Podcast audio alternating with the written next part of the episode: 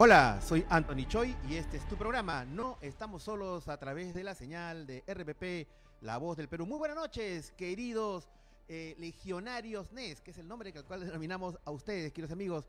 Eh, esta noche tenemos un programa eh, muy especial. Quiero darles la bienvenida en esta segunda emisión del programa No Estamos Solos.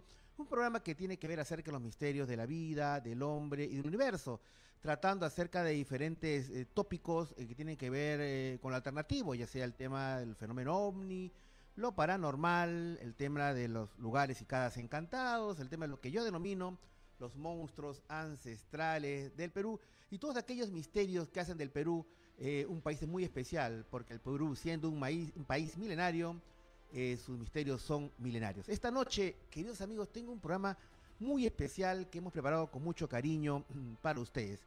Em, en el año 2004 yo recibí una llamada telefónica, ya investigaba el tema del fenómeno ovni, estaba en esa época eh, trabajando, colaborando con la oficina ovni de la Fuerza Aérea del Perú y de repente, amigos, recibí una llamada eh, de Rodolfo Cárdenas, que era director de noticias del canal Univisión en Colorado, Estados Unidos.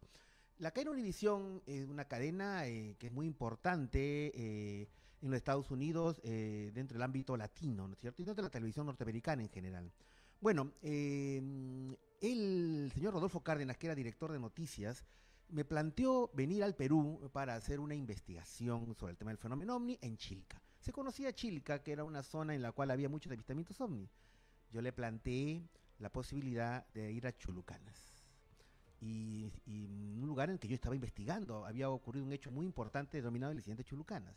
Y me dijeron, bueno, vamos a enviar, eh, señor Choi, a la más importante reportera que tenemos, eh, que en ese momento estaba embarazada. Y me dijo, usted la va a cuidar, eh, no se preocupe, señor, venga con, con ningún problema. Y yo decía, estaba en un villorrio, pues, alejado de la ciudad. Y luego me decía, y tenemos cámaras avaladas en 65 mil dólares. Nada le va a pasar. Yo decía, mm, no, venga adelante, venga adelante. Y lo que sucedió ese 6 de agosto de 2004 fue un hecho que lo he mantenido en reserva. En estos años, han pasado 16 años, la verdad que comentó muy poco, pero lo que sucedió ahí fue extraordinario. Y además, porque está aquí para contarnos también esta experiencia que vivimos juntos María Rosman. María Rosman, una destacada periodista española norteamericana, nada más y nada menos que ganadora de tres Emmys de la televisión norteamericana. Un poco para que ustedes se enteren, de repente es el equivalente al Oscar en el cine, el Emmy en la televisión. Además ha tenido la oportunidad de ser convocada por la Casa Blanca en dos oportunidades para entrevistar al presidente de los Estados Unidos, Barack Obama. Bueno, eh, en el año 2004 era una jovencísima periodista que, con la cual eh, pasé una experiencia alucinante y justamente en esta segunda emisión de No Estamos Solos estamos para contar esto que hemos denominado Encuentro OVNI en Chulucanas. Hola eh, María, ¿qué tal? ¿Cómo estás? Muy buenas noches. O, en tu caso también, buenas noches, o aquí era 3 de la mañana, me parece. Muy buenas noches, sí, sí, porque ahora estoy en España y estoy en las Islas Canarias y son las 3 y poquito de la mañana. Muy buenas noches, doctor Andrés y a toda su audiencia. Y felicidades ya es este nuevo programa que, va a traer muchísimo éxito. Ok, muchísimas gracias María. Bueno, eh, eh, verte después de tantos años me hace recordar pues esos momentos, digo yo, casi mágicos que, que, pasamos. Y entonces, eh, María, a mí me gustaría que comentes em, cómo fue este tema que te invitaron a, a viajar acá al Perú para ver el tema OVNI. Un tema del cual estabas totalmente alejada además. Sí, eh, bueno, efectivamente fue el director de noticias, don Rodolfo José Cárdenas, el que eh, me comentó que se había puesto en contacto um, con alguien en, Perú y me planteó la idea de, viajar. Eh, ciertamente yo estaba ya bastante avanzada en, mi embarazo, de hecho el viaje fue en agosto y mi hijo nació en septiembre. Ah, o sea que estábamos ya muy, muy cerquita. Exactamente, fue, fue con muy poquito tiempo. Pero eh, sí, me planteó la idea, a mí siempre me ha llamado la atención este tipo de temas, es verdad que soy muy escéptica, yo creo que un poco por ese sentido, en ese sentido fue por el que decidí enviarme a mí. Y realmente eh, no sabía yo qué es lo que me iba a encontrar también, era mi primer viaje a Perú Eh, fue una gran experiencia, maravillosa en muchos sentidos, la verdad. Y lo que no sabía yo es que íbamos a llegar hasta tan cerquita de la frontera con Ecuador, a una región bastante remota que es Figura la Vieja, y, y que fue llegar y esa misma noche tener una experiencia que realmente no sé cómo calificarla, es, definitivamente vimos algo que no sé explicar y grabamos algo que, realmente no sé explicar. Ahora, eh, queridos amigos, quiero que entiendan de que eh, eh, María era y es una persona escéptica con respecto a estos temas y, por eso, este, bueno, este, pudiste este, ver esta experiencia y, de alguna manera hubo un cambio.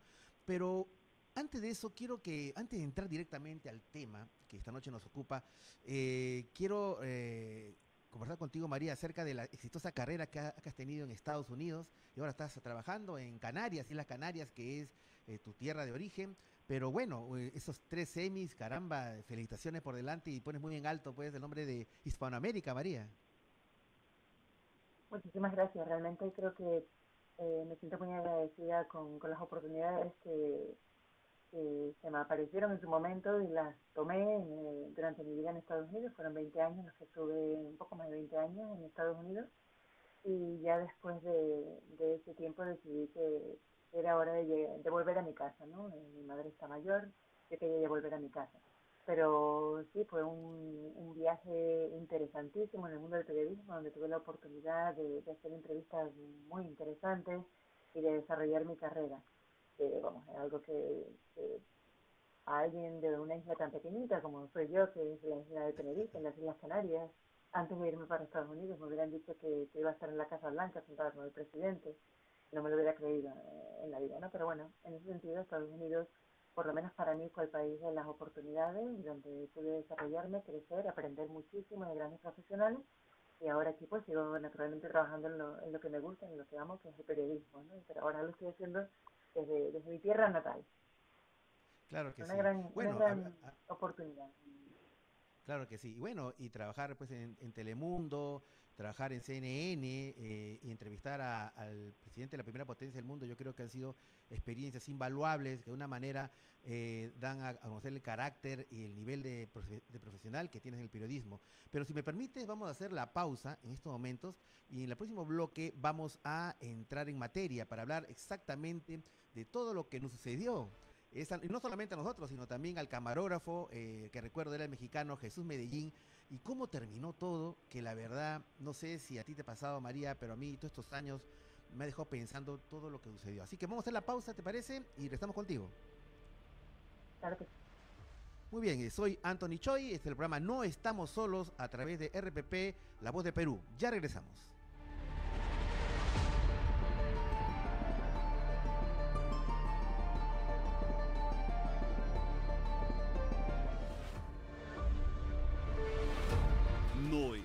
Estamos solos. RPP, la voz del Perú. Nesquik y su rico sabor a chocolate con vitaminas, hierro y zinc alimenta la imaginación de tus hijos, porque para él un sofá puede ser un barco pirata. ¡Tierra a la vista, marineros! Nesquik alto en azúcar, evitar su consumo excesivo. ¿Qué es la locución comercial? La base es el español neutro, la mejor forma de locución que vende a través de la radio. Un curso de escuela de locución Taller, impostación, interpretación y dicción sin localismos en cinco clases dobles. Taller, locución comercial, palabra que convence. Teléfono y WhatsApp 960 817 036. Nos preocupamos por tu salud. Clínica Providencia, clínica segura libre de COVID. Atención de emergencias 24 horas. Niños, adultos, gestantes, alta cirugía, hospitalización y más de 50 especialidades. Clínica Providencia. ¿El tiempo se detuvo en tu instituto? ¿Sientes que no avanzas? No te detengas, mejor trasládate a la UCB y aprende con la mejor plataforma virtual gracias a Blackboard Ultra y encuentra ese segundo impulso que necesitas para salir adelante. Universidad César Vallejo, educación más allá de las aulas. Preinscríbete en somosucb.edu.pe. RPP, la voz del Perú. 9 y 16.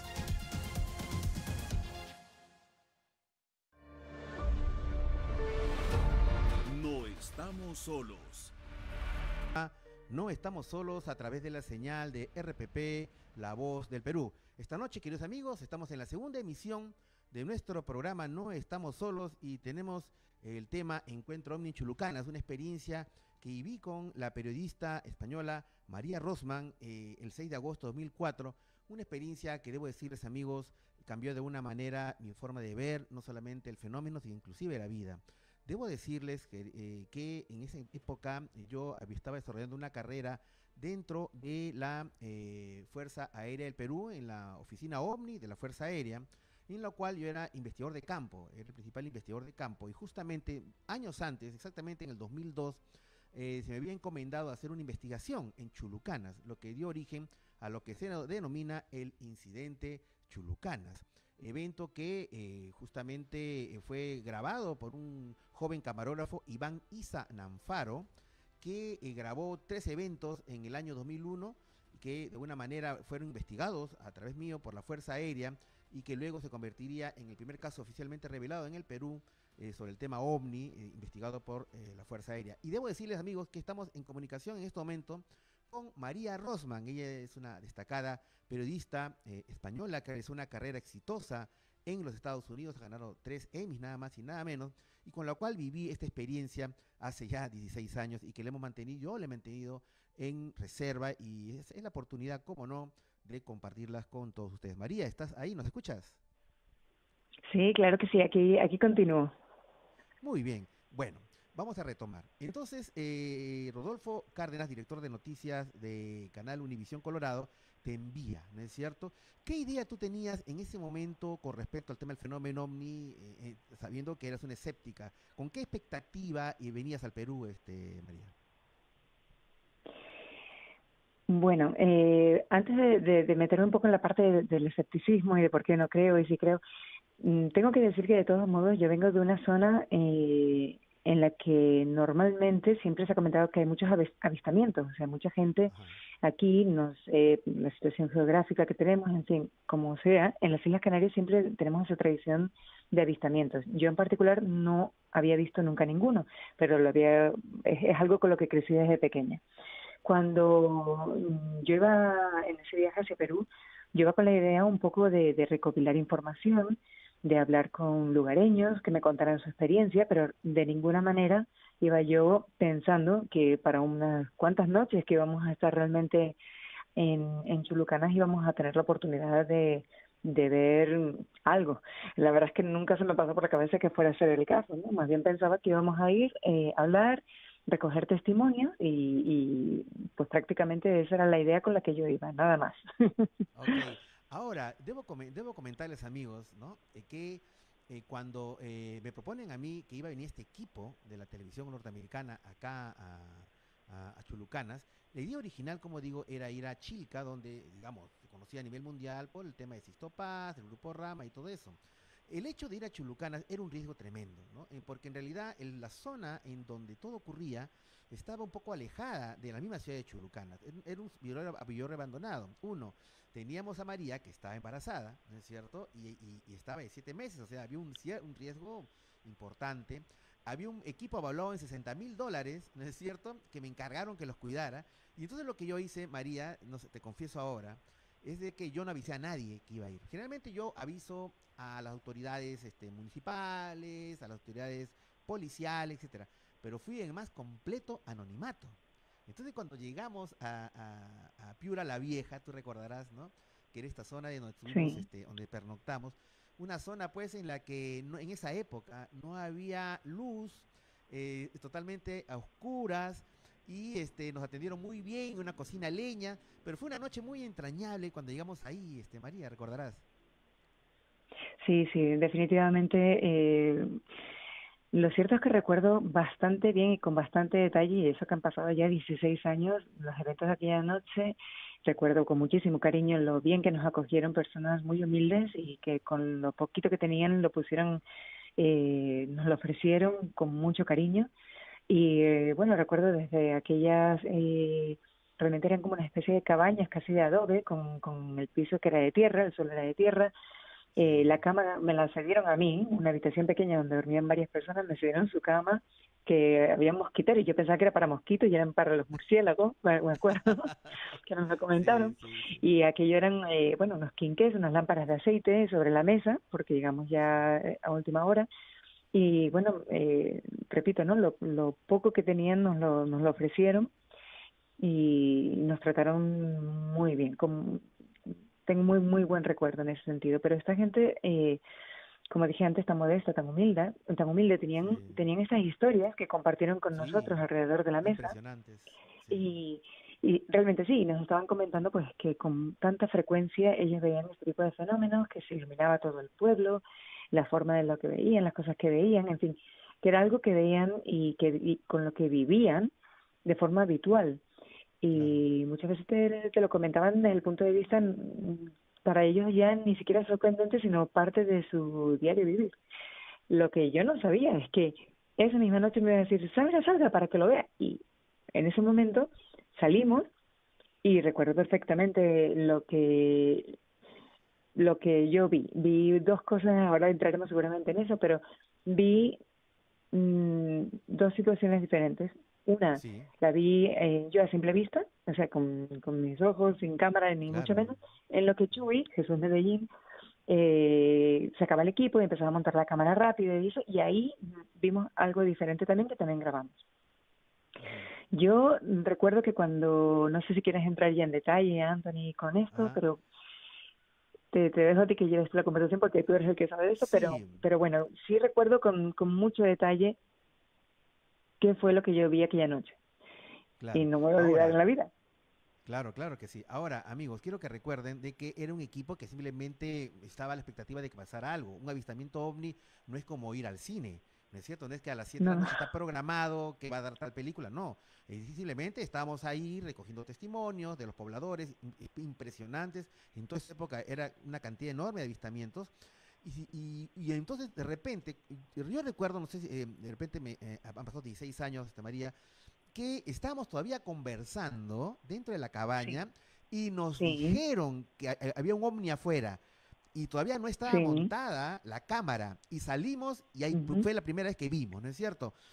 que fue una luz que estaba encima del Cerro Pilán y que se movía. ¿Cuál es el recuerdo de, ese primer momento, este María? Mm, Anthony, yo recuerdo algo diferente en ese, antes de ver la, luz esa sobre el Cerro Pilán. Sí. Yo vi, yo vi, ¿no? Lo, mm, eso sin, sin ningún tipo de explicación ni, ni quiero asignárselo a ningún tipo de, fenómeno. Lo que yo vi fueron tres luces, como si fueran, yo digo, los tubos fluorescentes. yo vi tres luces alargadas que pasaron en el cielo. Yo vi pasar tres luces. Y ahí fue cuando empecé a, eh, llamar rápido para que saliera más rápido eh, mi camarógrafo. y entonces salió. Cuando en lo que él salía, en una luz, pero ya no era con esa forma, sino era una luz, una luz circular, estaba sobre, sobre el cerro, sobre el cerro Pilán. Y ahí es donde estuvimos grabando, que grabábamos esa, aquella, aquella luz que subía, bajaba y hacía unos movimientos extrañísimos en el cielo y lo grabamos pues una hora, o sea, bastante tiempo estuvimos grabando esa luz hasta que desapareció. Empezó a subir y desapareció hacia el, cielo, ¿no? Y eran movimientos extraños, erráticos, a veces eh, se mantenía quieto, a veces se movía. Pero yo recuerdo, a ver, antes de empezar a grabar, sí. yo vi esas tres luces, que mm, me acuerdo muy bien de una de las señoras, uno de los testimonios de la señora, de una de las señoras del pueblo, me decía que parecían que lo que ella había visto eran como, como cigarros. Sí. Sí, ya me acordé. Eso es lo que yo me pareció ver a mí. Tenían esa forma largadita, como si fuera tubo de luz. Yo vi tres pasar. No sé qué serían, no lo sé qué serían. Puede ser cualquier cosa y el perfil pues nos da la, la, ilusión de que es una línea. Claro. Pero yo vi eso antes de lo que grabamos. Sí, si me permites, sí, tienes razón. Lo que pasa es que yo estoy basando mi recuerdo en lo que yo vi. Pero yo recuerdo que un, el primer momento fue que tú lo viste y me comentaste a mí, Anthony, yo, estoy, eh, yo creo que tú estabas afuera de la cabaña, yo todavía estaba adentro, entonces tú pasaste la voz y yo salí, ya yo no vi nada en ese primer momento, Y es donde tú ahí dijiste que había visto lo que ahora nos estás narrando, ¿no? Yo no tuve oportunidad. Y esa fue la oportunidad justamente de que Jesús empezó a armar su trípode, a sacar la cámara, porque decíamos, caramba, qué pena, ha pasado esto y no lo hemos grabado. Hay que prepararnos para la noche.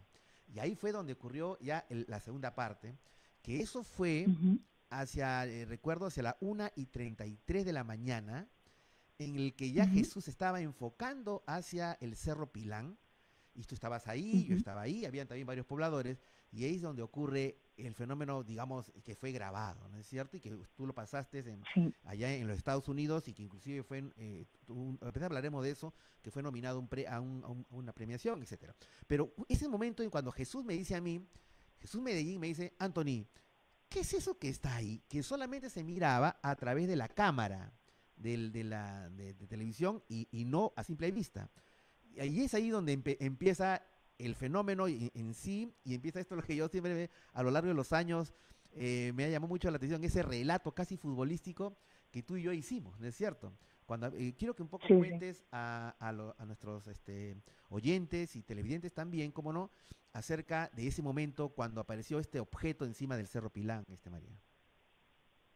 Sí, exactamente, cuando empezamos a, obviamente porque uno nunca sabe lo que va a pasar, como tú dices, esto no es un, no es un cine, uno no compra una entrada, no, no sabes lo que va a ocurrir. Yo me acuerdo que la primera parte me llamaron, me avisaron para que saliera, para que lo viera, yo lo vi, ya empezamos, ya salimos, colocamos la cámara efectivamente y ya empezamos a grabar.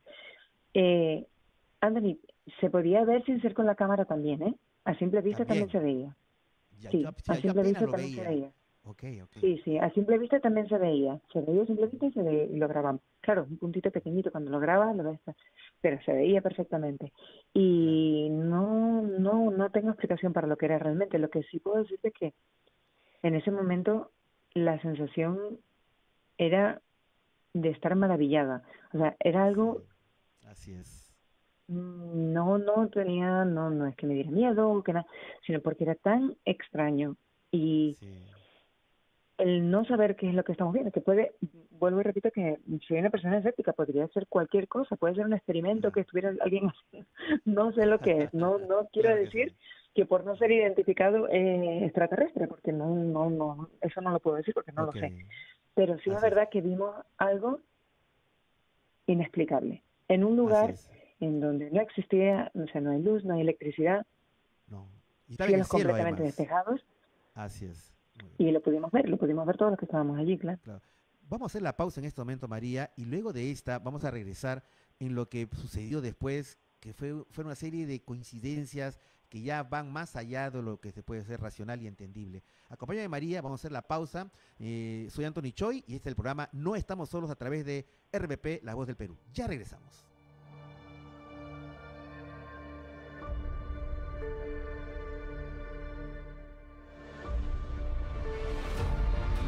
Estamos solos.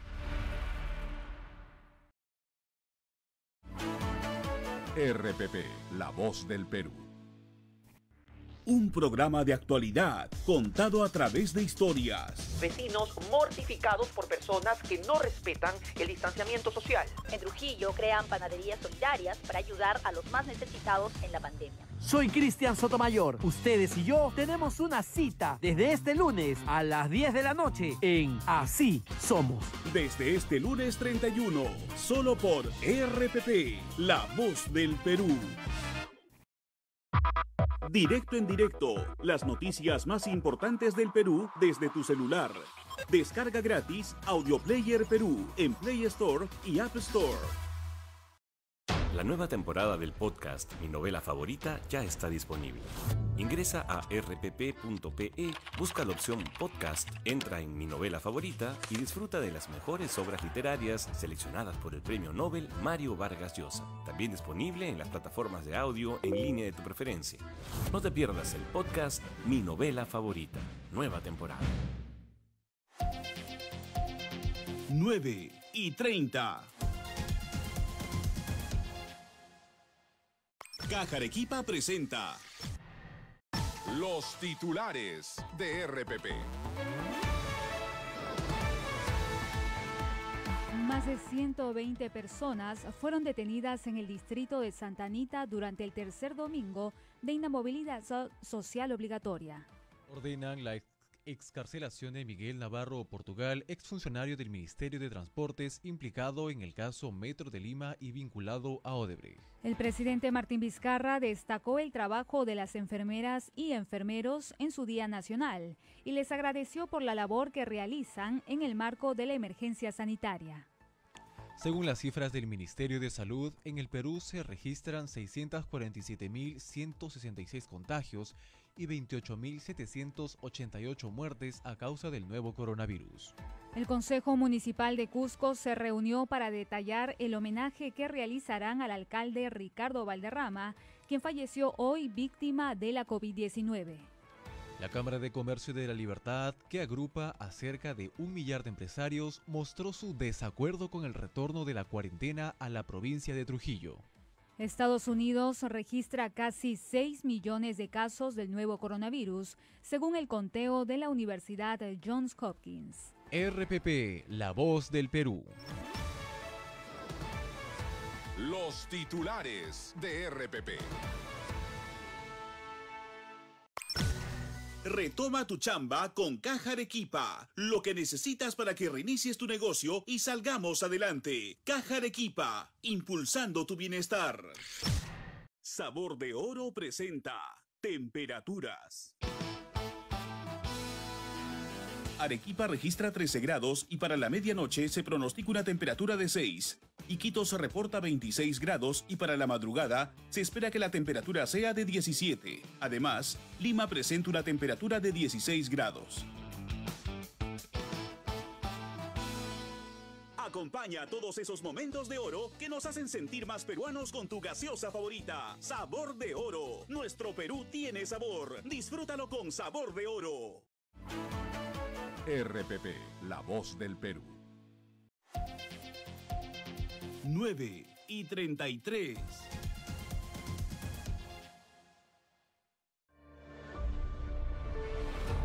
No estamos solos.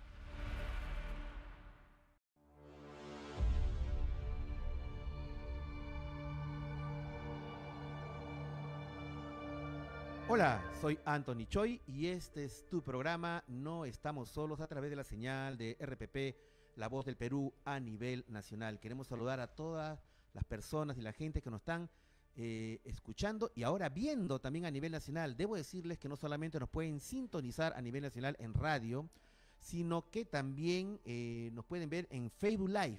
Pueden entrar ustedes a nuestra a la página del Facebook de No estamos solos guion RPP entren al Facebook de No Estamos Solos RPP y también al Facebook de RPP mismo, RPP, y ahí van a eh, ver la, transmisión que estamos haciendo del Facebook en Facebook Live para que no solamente escuchen, sino también nos puedan ver. Y también quiero decirles amigos que eh, escribí yo una crónica acerca de este, este evento tan interesante que viví yo eh, justamente con María Rosman hace 16 años. Y ustedes pueden ver la crónica de este evento eh, en, la, en la página de actualidad de rpp.p. Entren a rpp.p en actualidad y van a ver en, con toda, inclusive con las fotos eh, que tenemos y también el video que grabamos.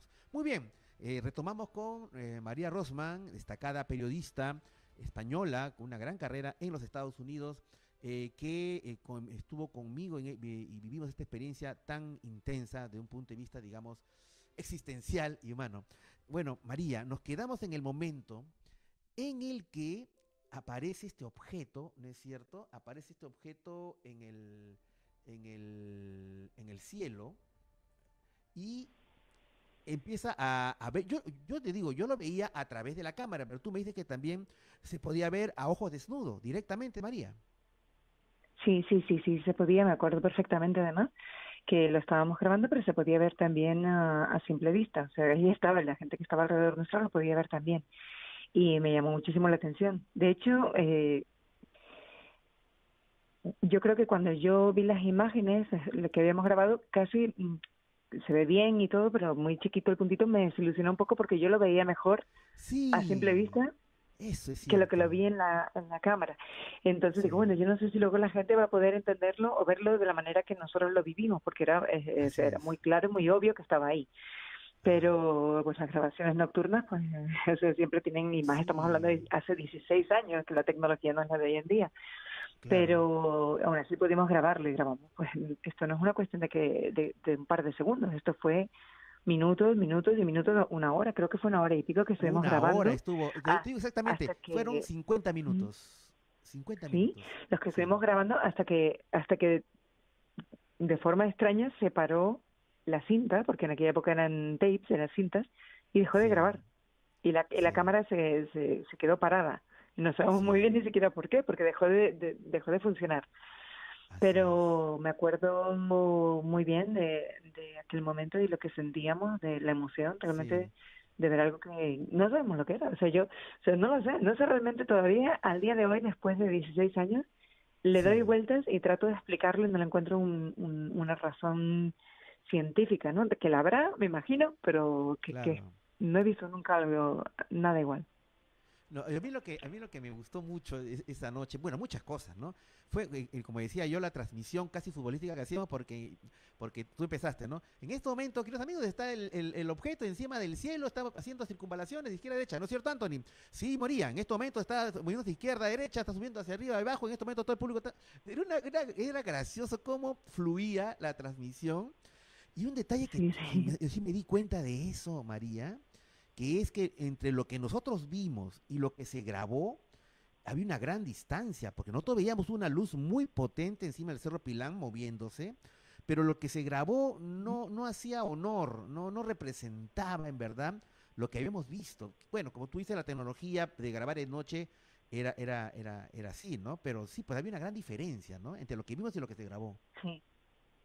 Sí, efectivamente. Luego al revisar las imágenes que, que sí, o sea, las imágenes están ahí, sí realmente eh, quedó registrado, pero no, creo que no se corresponde a lo que era verlo en aquel momento en, en vivo y en directo, ¿no? El estar allí Así noche. es. De todos modos, de todos modos, es que, eh, a ver, yo había visto lo anterior también, yo no sabía en qué momento, si a lo mejor si volver a repetir eh, las luces estas que pasaron o no, entonces claro, estábamos mm, emocionados, pendientes de lo que pasaba, como decías, el, el, el play by play, todas las jugadas las íbamos comentando, viendo cómo, cómo se iba desarrollando esta luz, porque era bastante tiempo, se movía de forma errática, eh, disparatada hasta cierto punto, o sea, no, no una forma que uno diga esto es un helicóptero, pues un avión, porque es imposible que se pueda mover de esa manera, y tampoco fue no es un punto de láser en la- en- eh, sobre es que no, no, no era nada por el estilo, era algo flotando y moviéndose con una cierta autonomía eh, por encima de ese de esa montaña, de esa colina, de ese cerro. Y delante de estaba ahí nuestras prácticamente cámaras. haciendo un show para nosotros, exacto, es que Sí. es que estaba ahí, lo pudimos ver. No lo sé, repito, Anthony, no no sé lo que vimos, todavía 16 años han pasado. Estamos ahora a finales de agosto, o sea, se han cumplido estos 16 años ahora mismo, este Ah, mes. verdad, Justamente. verdad. Justamente, el 6 de agosto fue, estamos a, eh, bueno, 30, acá un año, Sí, eh, bueno, sí. 16 años. Sí, pues, sí, Sí, sí. 16 Ahora- años ahora- y, un- un poquito más, un poquito más de menos de un mes. Claro, un poco 16, 16 años y un mes.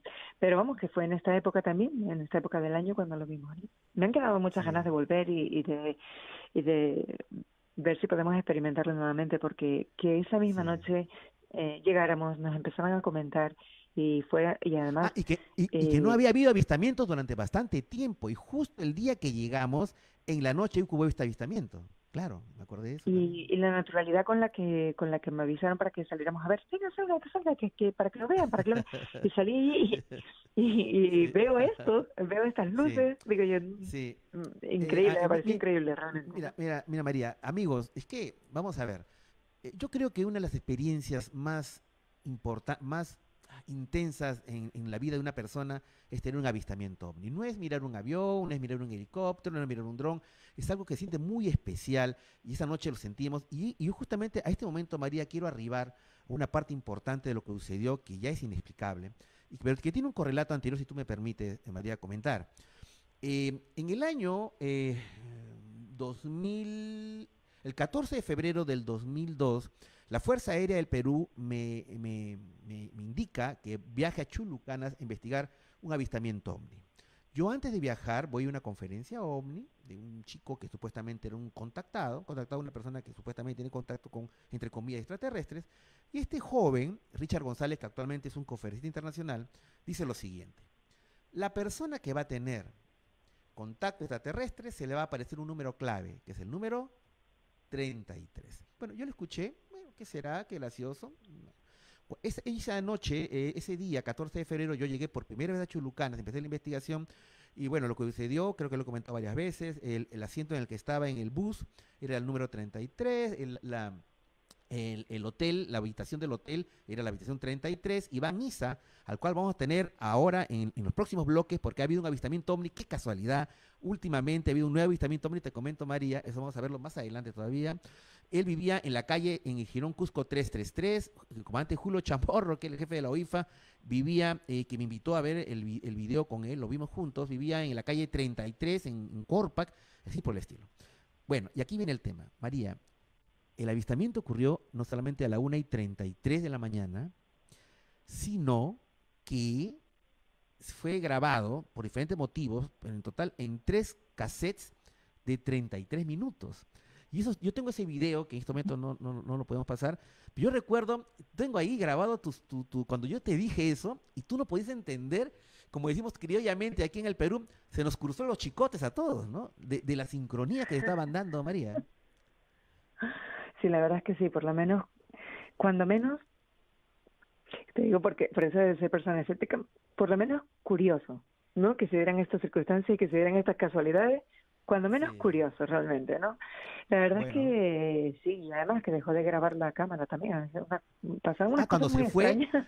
cuando se fue el objeto, sí. la cámara dejó de grabar, claro. Sí, claro, sí, se sí. fue la batería la, cero. La cámara, sí, sí. Se fue la batería pronto, cero, pero que, claro. que, habíamos cambiado la batería y todo. Eh, no, no había ninguna razón por la cual eh, la cámara dejara de grabar. Y dejó de claro. grabar. Sí, tiene no razón. sabemos, no sabemos por qué, eso sí me acuerdo perfectamente también. No sé. Sí.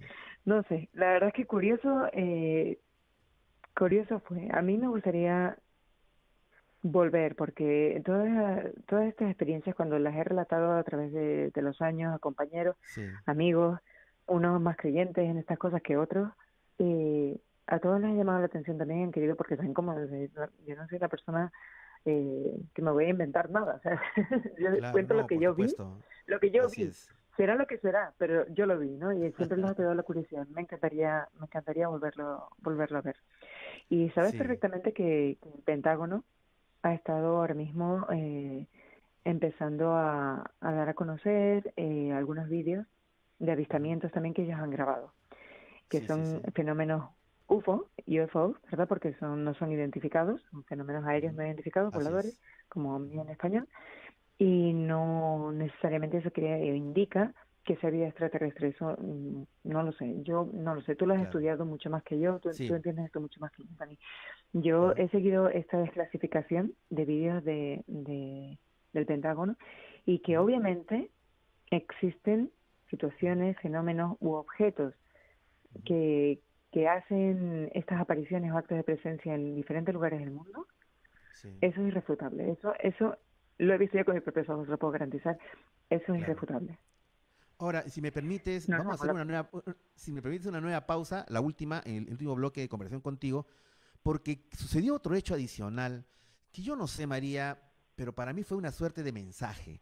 Yo te lo voy a hacer recordar y creo, me parece a mí, que tiene que ver con algo que posteriormente te sucedió, porque todo lo que nos sucedió después creo que tuvo a una, a una inicio o una respuesta esa noche. Vamos a hacer la pausa.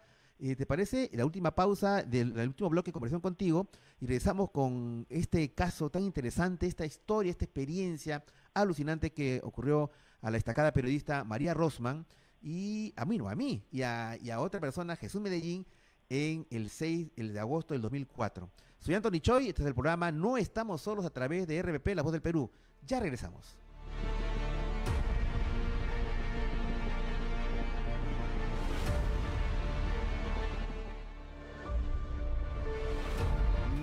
Estamos solos. Caja Huancayo, la caja del Perú, te da la hora. 9 y 45.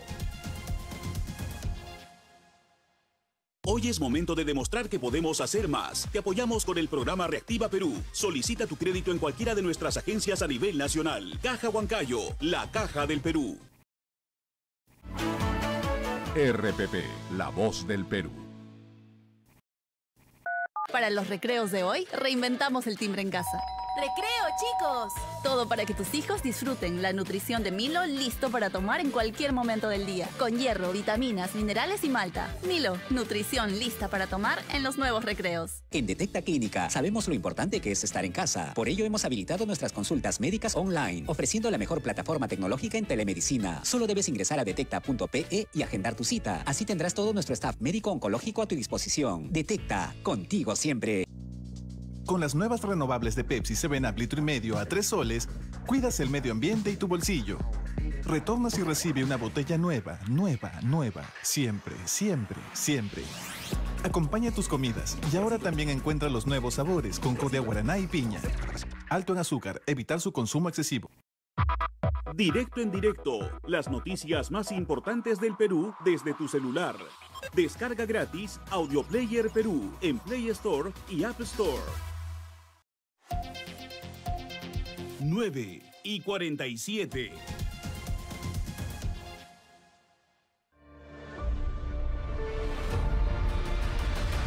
No estamos solos. Anthony Choi y este es tu programa No estamos solos a través de la señal de RPP La Voz del Perú. Encuentro OVNI en Chulucanas es lo que estamos tratando esta noche, eh, recordando un evento que eh, sucedió o nos sucedió justamente con nuestra invitada, María Rosman, eh, ella es de Islas Canarias, una destacada periodista que hizo una carrera de 20 años exitosísima en los Estados Unidos y que ahora está, eh, María, dirigiendo, o, eh, creo que estás como subdirectora de un importante periódico español que la antigüedad creo que es del siglo XIX. Cuéntanos, María, lo que estás, en dónde estás ahorita. Sí, estoy trabajando, bueno, se llama el Diario de Avisos, es el decano de Canarias, porque es uno de los periódicos, bueno, periódico más antiguo de Canarias, pero además es uno de los más antiguos de, de España.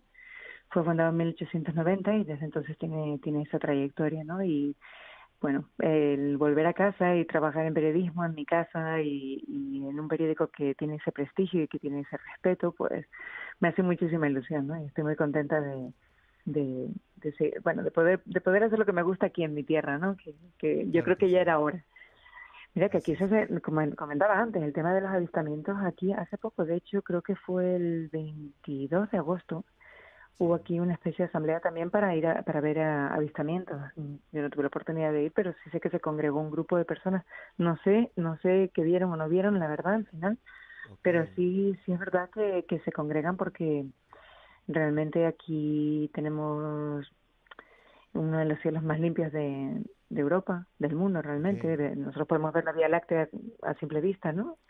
Porque son cielos muy muy despejados, tenemos observatorios, tenemos telescopios y grandes de, de diferentes países, de muchos países, porque los cielos aquí son maravillosos y por esa razón también pues se, han, se han producido avistamientos.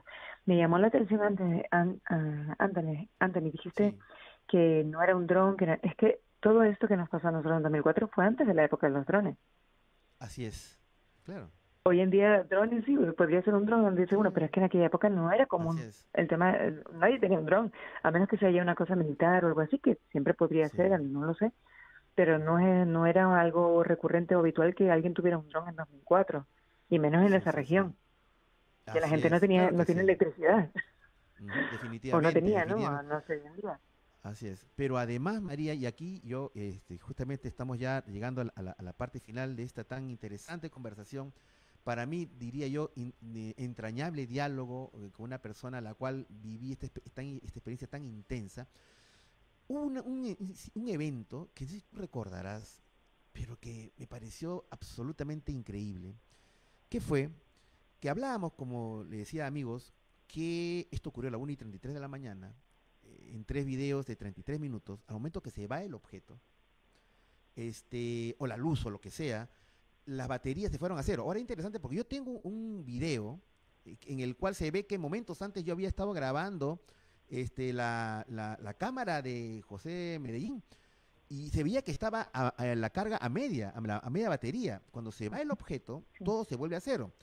Pero aquí viene lo que yo creo que es no sé si un mensaje o algo por el estilo. No sé si tú recordarás, o no sé si tú lo viviste igual que yo, que hubo un momento, María, en que todos entramos en un completo silencio, en el cual sentimos algo muy especial en nuestros corazones.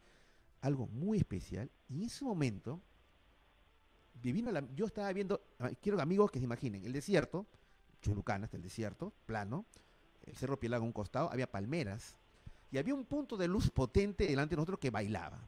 Entonces yo, yo miro la escena y digo, esto lo he visto en alguna parte.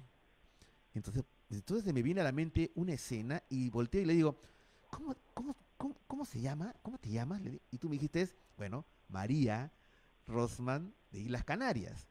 María. Perdón, ¿cómo te llamas tú? Le digo el camarógrafo y él me dice, no, pues hombre, yo soy José Medellín de Zacatecas, México. Me dice, ¿no? Jesús. Ah, está María y José. Pero para que sea la Sagrada Familia faltaría Jesús. Y en ese momento él voltea y me dice, no, pues hombre, yo soy José Jesús Medellín.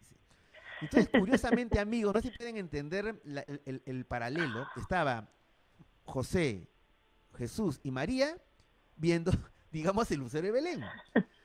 Para mayor abundamiento, María está embarazada. Y para mayor abundamiento, los tres veníamos de lugares en donde hay muchos avistamientos ovnis, quizás una de las más intensas zonas de avistamientos ovnis. México, Islas Canarias y el Perú. Cuando sucedió eso, María, yo no sé si eh, fue una cosa muy subjetiva mía, pero sentí una profunda paz en mi corazón que quizás no he vuelto a sentirlo en otras ocasiones. No sé si tú viviste, eh, tuviste esa, extraña, esa misma vivencia o no lo sé, María, te lo comento al, aire, ¿no? Yo eh, te digo, siendo una persona tan tan escéptica, discúlpeme que lo repito tantas veces, eh, no sé, no sé, eso es coincidencia, ¿no? Casi anecdótico, pero sí es verdad, sí es verdad, lo dije al principio, eh, estamos maravillados eso sí que es cierto. E, era una sensación, no solamente la emoción y el, el decir, oh, qué, emocionante, ¿no? Lo que está pasando es estimulante, o, pero sí es verdad, tienes razón, eh, que se produjo ese silencio. Yo creo que todos sentimos que habíamos compartido una experiencia única, inexplicable, ¿no? Que realmente nos tocó, nos, nos llenó y, y realmente creo que nos unió en ese momento, ¿no? Eh, eh, a todos los que estábamos allí presentes. Mm, han pasado 16 años, me acuerdo de aquella noche, la he revivido muchas veces, la he contado muchas veces, no fue una noche cualquiera. Así es. Y, y realmente creo que para cualquier persona que nos esté escuchando y que pueda estar pensando, no sé, que, que puede ser un, algo de imaginación, les puedo decir, quedó grabado en cámara y quedó grabado en nuestras mentes y en nuestros corazones y no sé lo que vimos, pero que vimos algo, algo definitivamente vimos. Y era algo inusual, diferente, muy, muy especial. Así es. Y bueno... Eh, uno la garganta, ¿eh? Sí, eso fue lo que yo sentí cuando uno rememora eso. Amigos, es que a veces hay ciertos recuerdos que son intransferibles.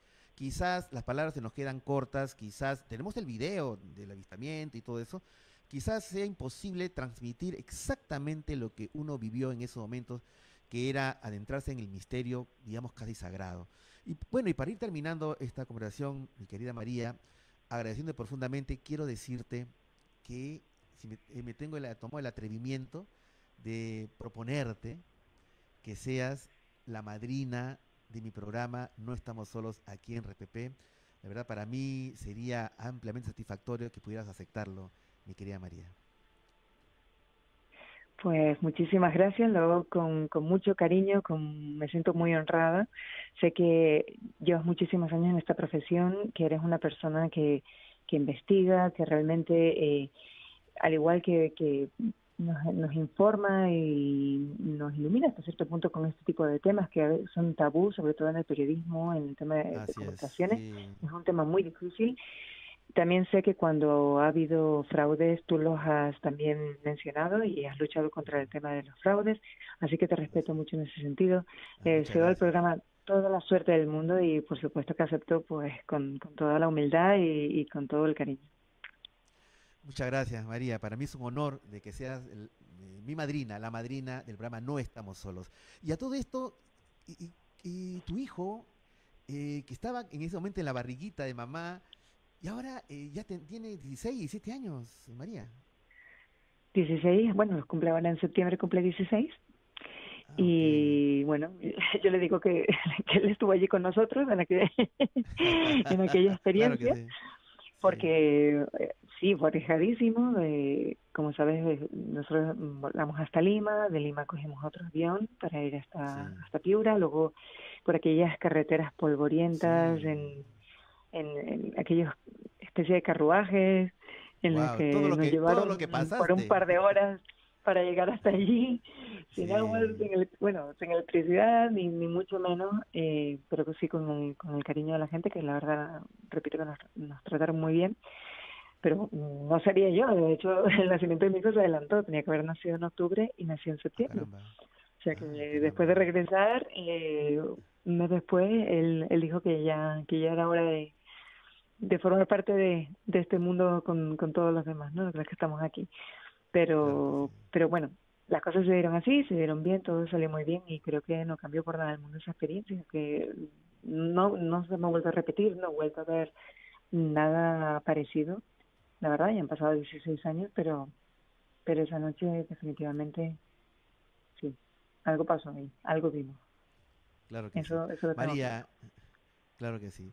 María, bueno, ha sido un gusto, un placer enorme verte después de tantos años, agradecerte eh, que seas mi madrina, la madrina del programa en realidad, y desearte lo mejor, lo mejor, que esta carrera que ha llegado a la, cúspide en realidad, eh, en la carrera de todo periodista, ¿no? Tener los premios máximos de periodismo quizás a nivel mundial, pero que siga, siga en- en esta, en, esta, en este camino del periodismo, ahora en esta nueva etapa en Canarias, con esa con, ese talante, con esa valentía que le mostraste viniendo embarazada acá al Perú y, y- y que siga con ese amor a la verdad que yo sé siempre te ha caracterizado porque he seguido tu carrera.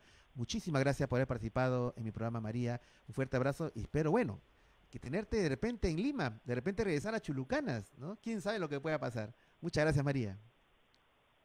Gracias, gracias a ti, gracias a todos por escuchar. Ok, igual manera, un fuerte abrazo. Bien, queridos amigos, pero esto no queda aquí.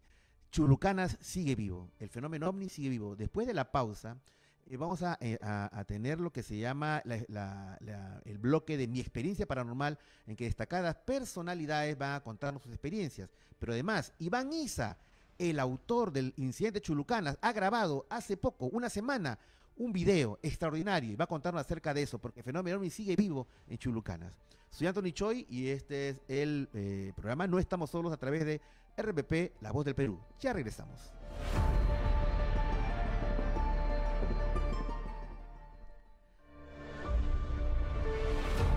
No estamos solos.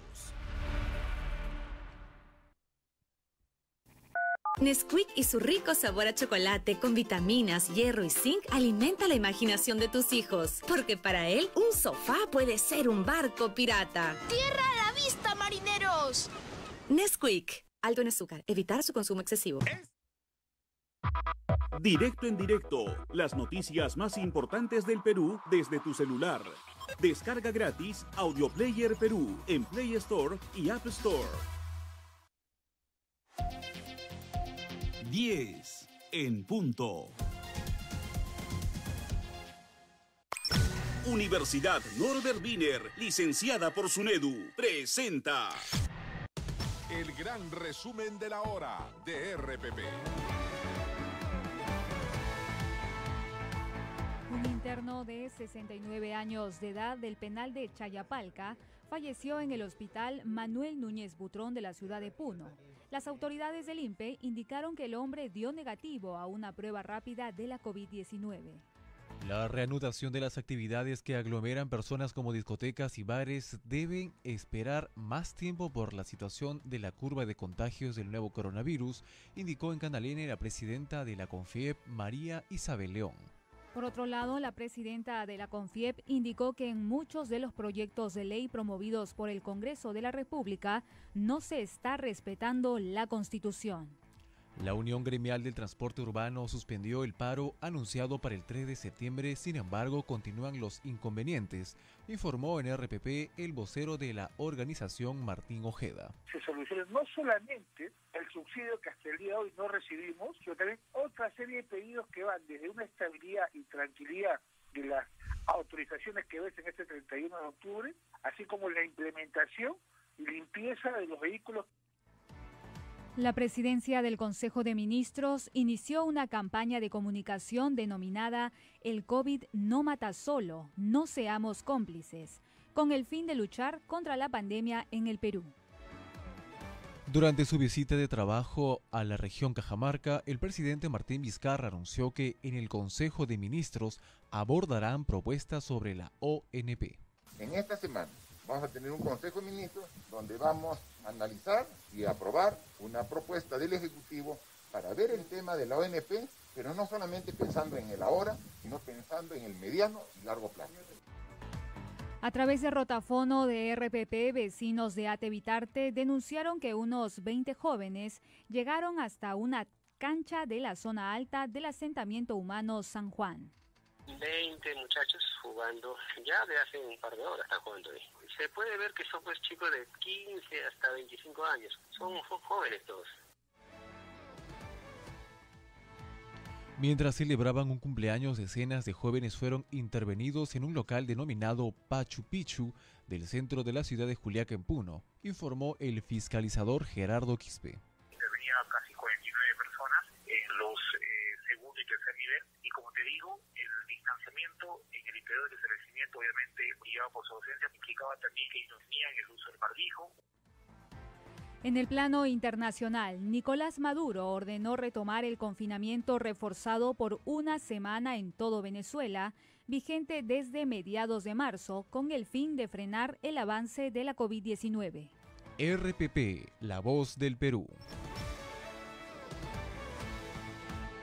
El gran resumen de la hora de RPP.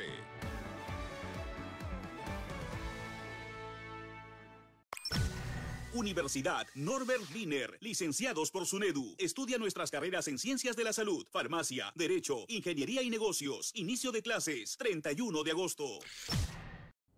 Despierta y comienza el día bien informado. Con las noticias más importantes y un completo panorama de lo que sucede en las regiones del país. Desde este lunes 31, Despierta Perú, con Jesús Miguel Calderón, de lunes a viernes de 3 a 5 de la mañana, por RPP, La Voz del Perú. Un programa de actualidad contado a través de historias. Vecinos mortificados por personas que no respetan el distanciamiento social. En Trujillo crean panaderías solidarias para ayudar a los más necesitados en la pandemia. Soy Cristian Sotomayor. Ustedes y yo tenemos una cita desde este lunes a las 10 de la noche en Así Somos. Desde este lunes 31, solo por RPP, La Voz del Perú. Despierta y comienza el día bien informado. Con las noticias más importantes y un completo panorama de lo que sucede en las regiones del país. Desde este lunes 31, Despierta Perú, con Jesús Miguel Calderón, de lunes a viernes de 3 a 5 de la mañana, por RPP, La Voz del Perú. RPP, La Voz del Perú. 10 y 5.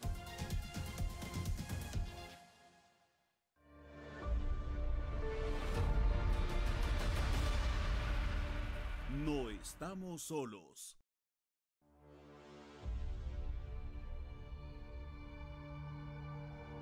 Hola, soy Anthony Choi y este es tu programa No estamos solos a través de la señal de RPP, La Voz del Perú. Bien, queridos amigos, eh, agradeciéndole nuevamente a la destacada periodista de la CNN en español, María Rosman, eh, que es, ha sido nombrada la madrina de nuestro programa. Muchísimas gracias nuevamente, reiteramos a María por esta deferencia.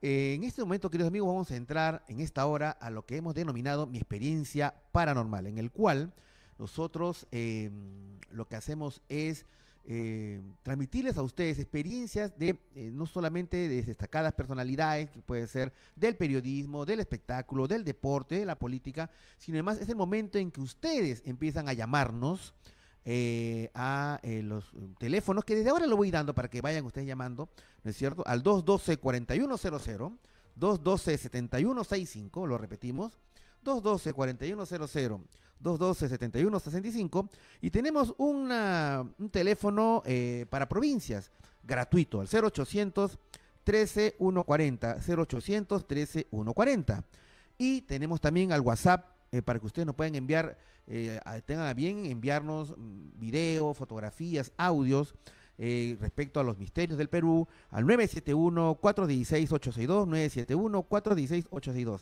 En este momento, querido- eh, queridos amigos, vamos a transmitir mi experiencia paranormal de una destacada personalidad de, en este caso, de RPP. Conoceremos la historia del periodista Cristian Sotomayor, eh, de Así Somos, un programa de actualidad con contenido social que tiene un enfoque diario que revisa y analiza el comportamiento de los peruanos en determinadas áreas. Es importante en el programa mantener la dosis de lo positivo y lo no tan positivo de este comportamiento. Él es conductor de este programa, Cristian Sotomayor, que va de 10 a 12 pm. Él en este momento va a contarnos lo que hemos denominado mi experiencia paranormal. Adelante, por favor. Hola chicos, ¿cómo están? Soy Cristian Sotomayor, periodista y conductor de Así Somos. Mi experiencia paranormal se dio cuando yo tenía 7 años aproximadamente.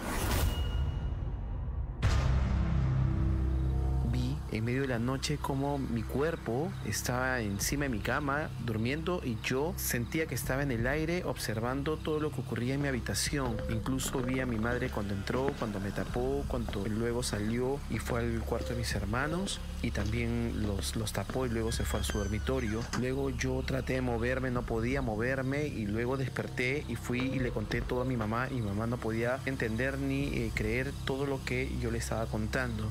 Yo estoy totalmente seguro que el mundo y el universo nos prepara una cosa más allá. No estamos solos.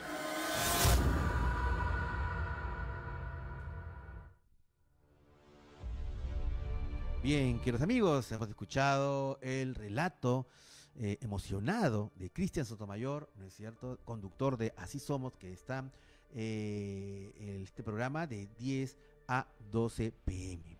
Eh, gracias, Cristian, por contarnos lo que podría ser en realidad una experiencia extracorpórea, un, lo que se llama un desdoblamiento, un viaje astral, que mucha gente a lo largo de estos años nos ha comentado. Y es por eso que en este momento vamos a abrir los teléfonos para que ustedes nos llamen y también puedan contarnos su propia experiencia paranormal. Nos llaman al 212-4100, 212-4100, al 212-7165, 212-7165 y a el teléfono gratuito para provincias al 0800 13140 0800 13140. En este momento tenemos ya una llamada de Iván. Hola Iván, ¿qué tal? Muy buenas noches. ¿Cómo está, doctor Antonio? Buenas noches. Buenas noches, Iván. ¿De dónde nos llamas? De Chulucanas. Ah, de Chulucanas. Bueno, eh, amigo, entonces vamos a, a hacer eh, eh, la, la presentación de, de- de- de rigor. Iván Isa Nanfaro. Él es un destacado fotógrafo de Chulucanas, Piura.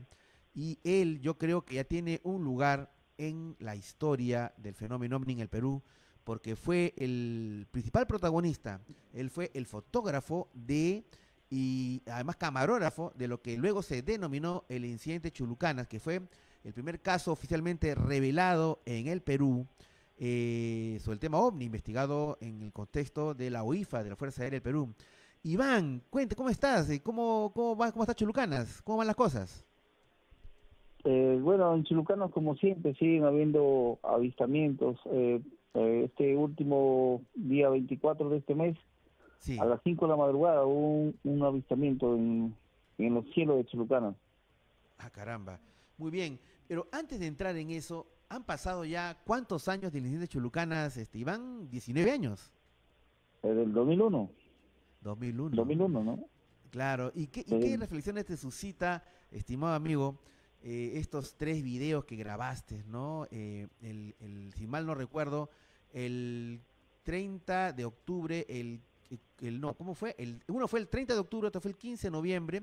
Fueron tres avistamientos y que de una manera, pues, tuviste, la, estuviste, en el momento propicio donde suscitó todo. al cabo de los 19 años, ¿qué, qué, qué reflexiones te suscita estos extraordinarios avistamientos que tú lograste grabar, este Iván? Bueno, estos impactantes videos pues, que dieron la vuelta a nivel local, nacional e internacional. Y desde ahí Chilucanas eh, quedó como una zona caliente de avistamientos, ¿no? Después de esos avistamientos han seguido, seguido viendo más avistamientos en diferentes zonas, en Chilucanas, en los alrededores, eh, eh, avistamientos en Palo Blanco. Ah, sí, donde vieron un robot. ¿No es cierto? Se grabó un robot. Claro, en, el avistamiento en Palo Blanco fue, la gente vio como un robot. Y eso lo, lo, pudo ver todo el pueblo, inclusive hasta los niños. Cuando se aparecía por la noche, los niños iban a la falda del cerro a buscar ese robot. Como que le llamaba la atención, jugaban con él. Eso es lo que los mismos pobladores nos contaron en ese momento. Y nosotros este, fuimos esa una noche a allá y logramos grabar en, la, en el cerro luces extrañas de unos colores hermosísimos. y todo eso quedó registrado en video. Y pero bueno, en realidad todo empezó pues con estos tres avistamientos. Recuerdo el primero, el 13 de octubre del 2001, eh, cuando grabaste encima de una procesión del Cerro Cautivo Ayabaca, este video, eh, este avistamiento que estuvo dos horas y media en el cielo, y tú grabaste estos 50 minutos, esta ocho esfera de luz, ¿no? Y, luego el segundo avistamiento que grabaste, me acuerdo, el, eh, ya en el Cerro Ñañañique, ¿no? En donde se vio eh, estas esferas de luz e inclusive un aterrizaje que creo, Iván, si mal no recuerdo, yo he investigado este, estos fenómenos años, que es uno de los aterrizajes ovni más importantes grabados, ¿no? Y luego lo que ocurrió el 15 de noviembre cuando pasó este, este ovni que grabaste tú saliendo del, del, Teatro Municipal de Chulucanas, ¿no? O sea, siempre estabas tú en el momento preciso para grabar estos objetos, Iván. Siempre estaba y siempre estoy. Así es. Siempre estaba y siempre estoy. El, los sucesos que en esos momentos el del segundo avistamiento que fue donde eh, aterrizó el ovni casi a la altura de por la zona del cerro El Pilán. Se ve ah, claramente cómo destella cómo se ve, cómo, cómo aterriza este aparato. ¿no? Sí, sí. Y, recuerdo también, sí, sí, te escucho, te escucho. Digo, y de ese eh, mismo avistamiento en otros lugares se pudo apreciar otro otro tipo tipo lágrima, como si fuera ah, a la forma de la lámpara de Aladino. Eso fue en el mismo día, a la misma hora, pero en otro lugar. Eh, eh, en, el, en, la zona de Yapatera, me acuerdo, ¿no? Yapatera. Claro, a esa, a esa altura por la serranía de Chulucanas. Claro. Y también me acuerdo mucho, también dentro del incidente de Chulucanas, cuando estaba grabando justamente ese objeto y tú sentiste que te hablaron. Cuéntanos cómo fue ese, ese momento, Iván. Pero ¿qué te parece si lo eh, vamos a hacerlo en el próximo bloque, que comentes esto cuando, cuando te hablaron en la cima del Cerro Pilán, eh, Cerro Ñañique, grabando este objeto en forma de lágrima, y luego que nos comentes lo que acaba de ser grabado nuevamente por ti hace una semana. ¿Te parece?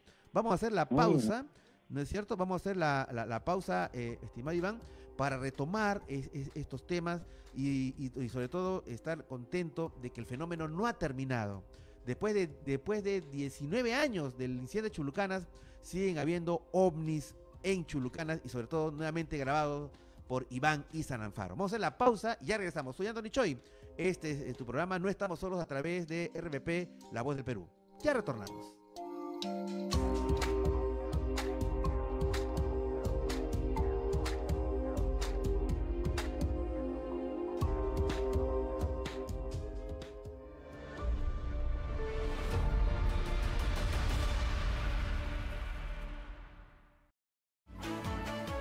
RPP, La Voz del Perú. Este domingo, el día de la esperanza de la vacuna, voluntarios de tercera fase y la ruta hacia una respuesta inmune y segura que por fin derrote al COVID-19. ¿Cuánta falta nos haces, Chabuca Granda? A 100 años de su nacimiento, nostalgia a flor de canela y secretos de una historia de fina estampa. Día de este domingo a las 9 y 55 de la noche por ATV. Despierta y comienza el día bien informado. Con las noticias más importantes y un completo panorama de lo que sucede en las regiones del país. Desde este lunes 31, Despierta Perú, con Jesús Miguel Calderón, de lunes a viernes de 3 a 5 de la mañana, por RPP, La Voz del Perú. 10 y 16.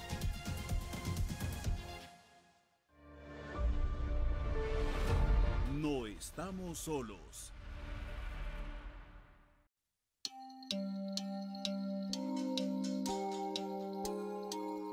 Hola, soy Anthony Choi y este es tu programa. No estamos solos a través de RPP, la voz del Perú. Bien, queridos amigos, eh, estamos con Iván Izananfaro, el legendario camarógrafo que grabó estas imágenes extraordinarias del incidente Chulucanas, que, que se convertiría en uno de los hitos de la historia del fenómeno ovni en el Perú. De hecho, el primer caso que oficialmente se reveló que se está investigando en el seno de la Fuerza Aérea. Esta revelación se hizo en marzo de 2003, eh, la hizo el coronel José Rafa Moloche en el programa, un programa de Canal 5, en el cual, a propósito de que muchos medios de comunicación en marzo de 2003 em, se interesaron en el tema, es que se hizo esta revelación y bueno, eh, ahí queda pues para la historia estas extraordinarias imágenes, estos videos, ¿no es cierto? Iván Isa. Iván, eh, quiero retomar un poco el tema porque eh, antes de pasar a que nos cuentes lo que acabas de grabar hace pocos días en Chulucanas, eh, recordar esa experiencia cuando estabas en la cima del Cerro Ñañique, frente al Cerro Pilán, y en eso estaba grabando un objeto que nosotros en la Fuerza Aérea calculamos que tenía más o menos entre 20 a 25 metros de largo, este objeto en forma de lágrima y cuando estabas grabando sentiste que se estaban comunicando contigo. Quiero que compartas con nuestros oyentes eh, esos momentos, Iván. Bueno, ese día yo no estaba solo, había ido al cerro con un amigo que, bueno, ya es fallecido, me acuerdo de eh, Richard Hidalgo. Richard Hidalgo. Hemos subido al cerro porque Richard era una persona incrédula, no creía en el tema. Y como estábamos conversando y de, la nada salió, ¿sabes qué? Nos vamos hoy al cerro para que veas que algo tiene que presentarse. Y así nació todo, ¿no? Hemos subido y empezaron a, presentarse los avistamientos, ¿no? Después de una más de 40 minutos que ya estábamos ahí en el cerro. Entonces, cuando estábamos grabando el ovni que estaba aterrizando, el otro ovni que el, aterrizaje, como forma, de forma de lágrima. Así es. Y lo más raro es que también, este, no sé si recuerdas, que yo te comenté, se nos estaba terminando la cinta de video. Ah, también, claro. Se estaba terminando la cinta de video. Claro. Entonces se nos estaba, le salió el mensaje en la, en la High 8 que ya se estaba agotando la cinta. Y, y, y, nos agotó la cinta y algo extraño, dejaron de, de, parecerse. Es ahí Entre, entre el miedo y el viento que está, ya se sentía fuerte arriba del cerro, Sí. Eh, escuchamos los dos, hola. Un hola. El viento es una, un hola, sí. Pero sí, ni uno los dos dijimos nada porque ya, o sea, teníamos miedo. Entonces, como ya se nos terminó la cinta, se estaba haciendo más de noche y decidimos bajar. Y ya cuando estábamos en el pueblo, en Chulucanas, ahí donde Iván, este, Richard me dice, Iván, yo escuché eso, yo también.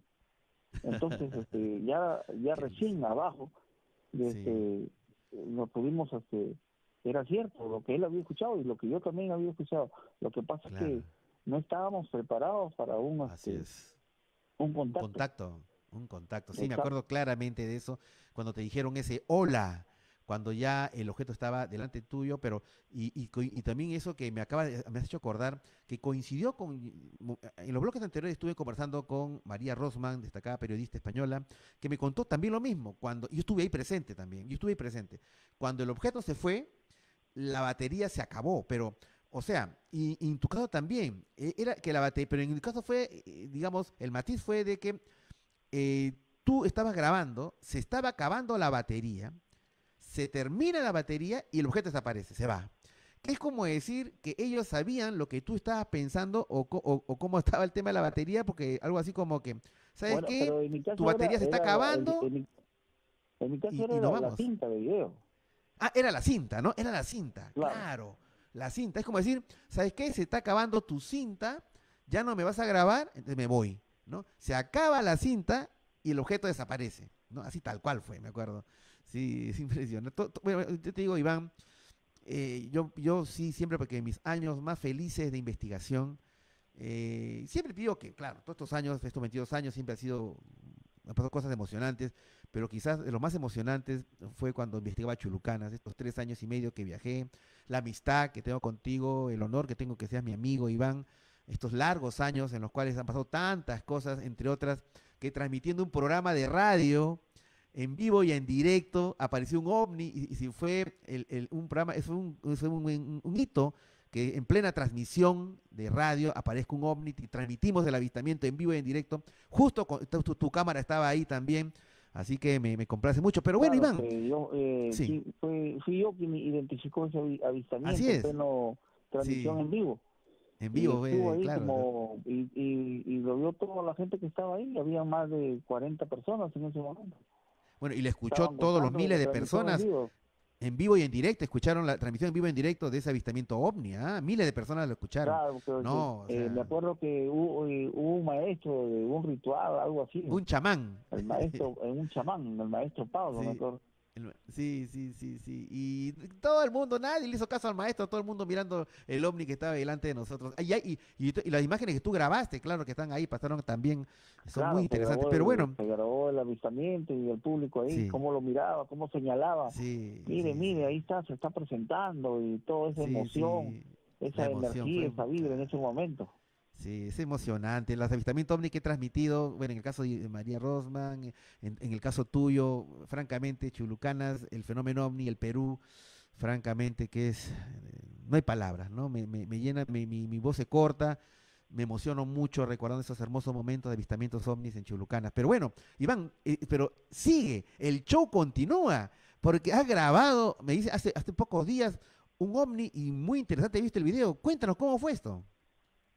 Bueno, este, bueno, yo se me ha hecho costumbre levantarme muy temprano, cinco, cinco y media de la mañana, este, a, barrer mi estudio, ¿no? Doy atención al público. Y en eso que estoy cruzando mi patio para abrir este, mi estudio, me, me llamó tanta la atención, miré hacia, hacia el cielo, al cielo y había una esfera luminosa que parecía una medusa en el aire. Que como si lanzaba rayitos en todo su, su contorno. Y yo eh, me lo he puesto a mirar fijamente y dije, ¿será, no será? Pero demasiado grande, bien luminoso, entre amarillento y rojizo. Entonces dije, ah, no, este, este objeto es raro. Abierto mi estudio y he sacado mi cámara, le he prendido, le he grabado y he empezado a grabarlo. He empezado a grabarlo y, y al momento que hacía zoom, se aprecia la esfera y dentro de la misma esfera se, se aprecia otra esfera pequeña. Ah, sí, lo que más, más llamó la atención, ¿no? Y así pues este hemos seguido grabando, yo mismo he empezado a narrar ¿no? lo que estaba sucediendo en ese momento, mientras el pueblo chilucano se estaba amaneciendo. Ok, eh, sí, y aún más, te debo, debo decirles, este, Iván, si me permites, debo decirle a nuestros amigos que en estos momentos pueden ver el video, ¿no? El video que, el extraordinario video que fue grabado, ¿qué día, Iván? ¿Qué día fue grabado? El 24 de este mes, a las el 24, a las 5 de la mañana, en la lee Chulucanas, en Piura, en el Alto Piura, pueden verlo en estos momentos en el Facebook de No Estamos Solos, guion RPP. Entren al Facebook de No Estamos Solos RPP y también en el, eh, sí, ahí en el video, sí, claro que sí, en el Facebook de No Estamos Solos RPP, ahí pueden ver el video extraordinario que, que eh, grabó Iván Isa. Ahora, dime, Iván, eh, este objeto que tú viste a la distancia, ¿cómo, cómo se, ¿qué colores tenía? ¿De qué forma se veía? para nuestros amigos que están a través de en radio, quiero que lo describas. ¿Cómo se veía esto, Iván? Bueno, era una esfera no redonda, tipo rombo.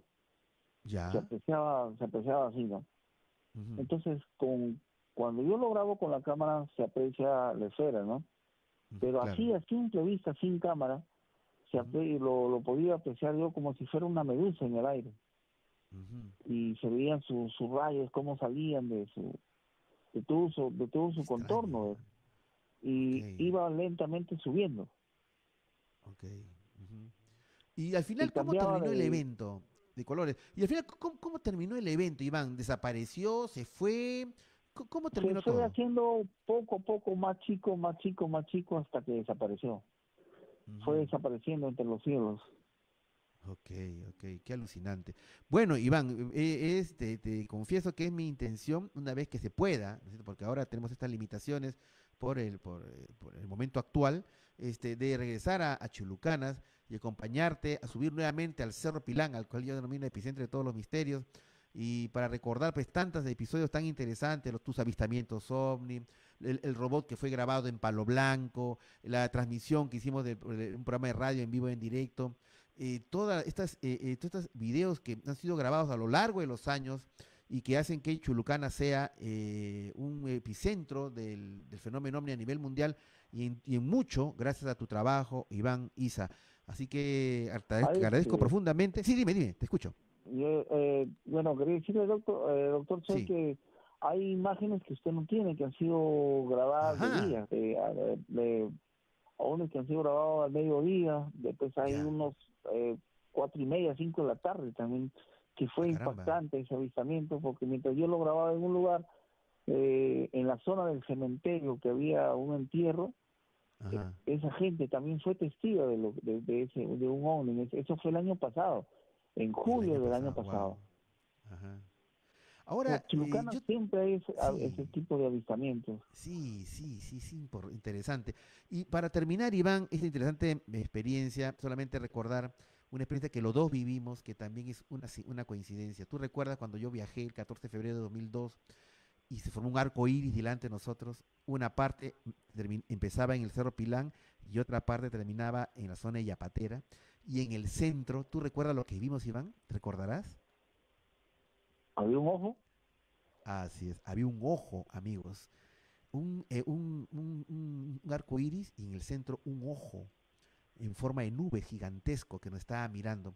Y, y ese momento también con Iván pasó lo mismo. Sentimos un momento muy especial que luego pasaría todo lo que ha pasado que siente Chulucana. Es un, un, momento que comparto con Iván. Y bueno, agradecerte, Iván Isa, por este, esta conexión contigo y esperar que nuevamente nos tengas al tanto, ¿no es cierto?, de estos avistamientos aquí en el programa No Estamos Solos. Muchas gracias, Iván. De igual manera, usted, doctor Show, y espero que se le haga realidad de regresar de nuevo por las tierras de la alta altura. Este, estamos esperándolo y ahí para estar presentes en estos tipos de avistamientos que siempre suceden en nuestro pueblo. Claro que sí. Un fuerte abrazo, Iván. Y a seguir vigilando los cielos. ¿ah? Salúdame a tu familia. Muchas gracias. Chao. Adiós. Gracias. Bien, queridos amigos, Iván y Saranfaro, siempre recordaré esa escena, ese ojo gigantesco que nos miraba. Y cuando Iván me dice, otro Choy, ¿está mirando lo que yo estoy mirando? Sí, dentro del arco iris, apuntando al Cerro Pilán y a Yapatera, un ojo gigantesco nos miraba.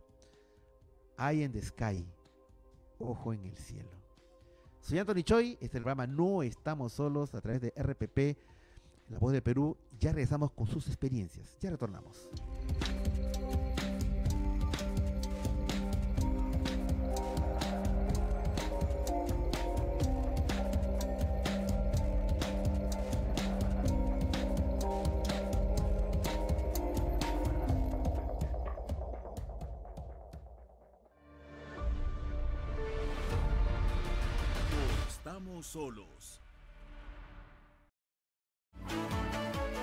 RPP, la voz del Perú. Despierta y comienza el día bien informado. Con las noticias más importantes y un completo panorama de lo que sucede en las regiones del país.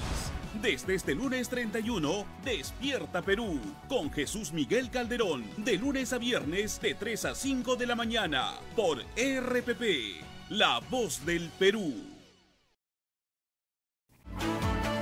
RPP, la voz del Perú.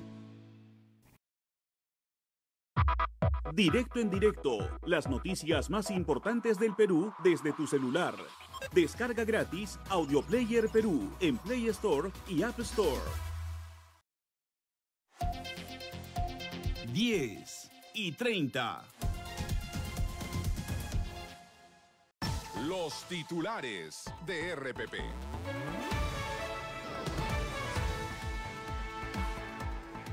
La Comisión de Fiscalización del Congreso citó para el martes al ministro del Interior Jorge Montoya por la tragedia en una discoteca de Los Olivos. Las bancadas de Alianza para el Progreso, Somos Perú, Frente Amplio y Unión por el Perú defendieron la facultad del Congreso para elegir a los magistrados del Tribunal Constitucional. A partir del martes 1 de septiembre, un total de 71.299 empresas deberán empezar a utilizar comprobantes de pago electrónicos, informó la SUNAT. El Jurado Nacional de Elecciones propone que los miembros de mesa reciban una asignación económica de 86 soles. El Ejecutivo aplazó la convocatoria para la contratación de los servicios de mantenimiento de vías vecinales hasta el próximo 14 de septiembre. Según las cifras del Ministerio de Salud, en el Perú se registran 647.166 contagios y 28.788 muertes a causa del nuevo coronavirus. Fueron desalojadas nueve personas que decían ser propietarios de cuatro hectáreas de un terreno que le pertenece al Parque Industrial de Trujillo. China lleva 15 días consecutivos sin contagios locales del nuevo coronavirus, ya que los últimos 17 nuevos positivos fueron registrados en viajeros procedentes del extranjero. RPP, la voz del Perú. Los titulares de RPP. RPP, la voz del Perú.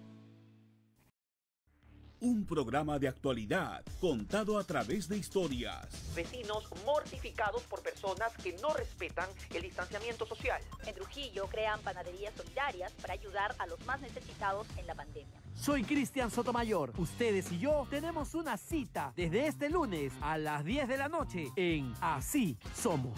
Desde este lunes 31, solo por RPP, la voz del Perú. RPP, la voz del Perú. 10 y 33.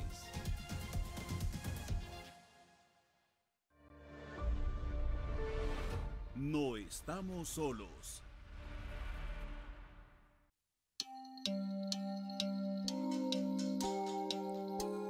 Hola, soy Anthony Choi y este es tu programa No estamos solos a través de RPP, La Voz del Perú.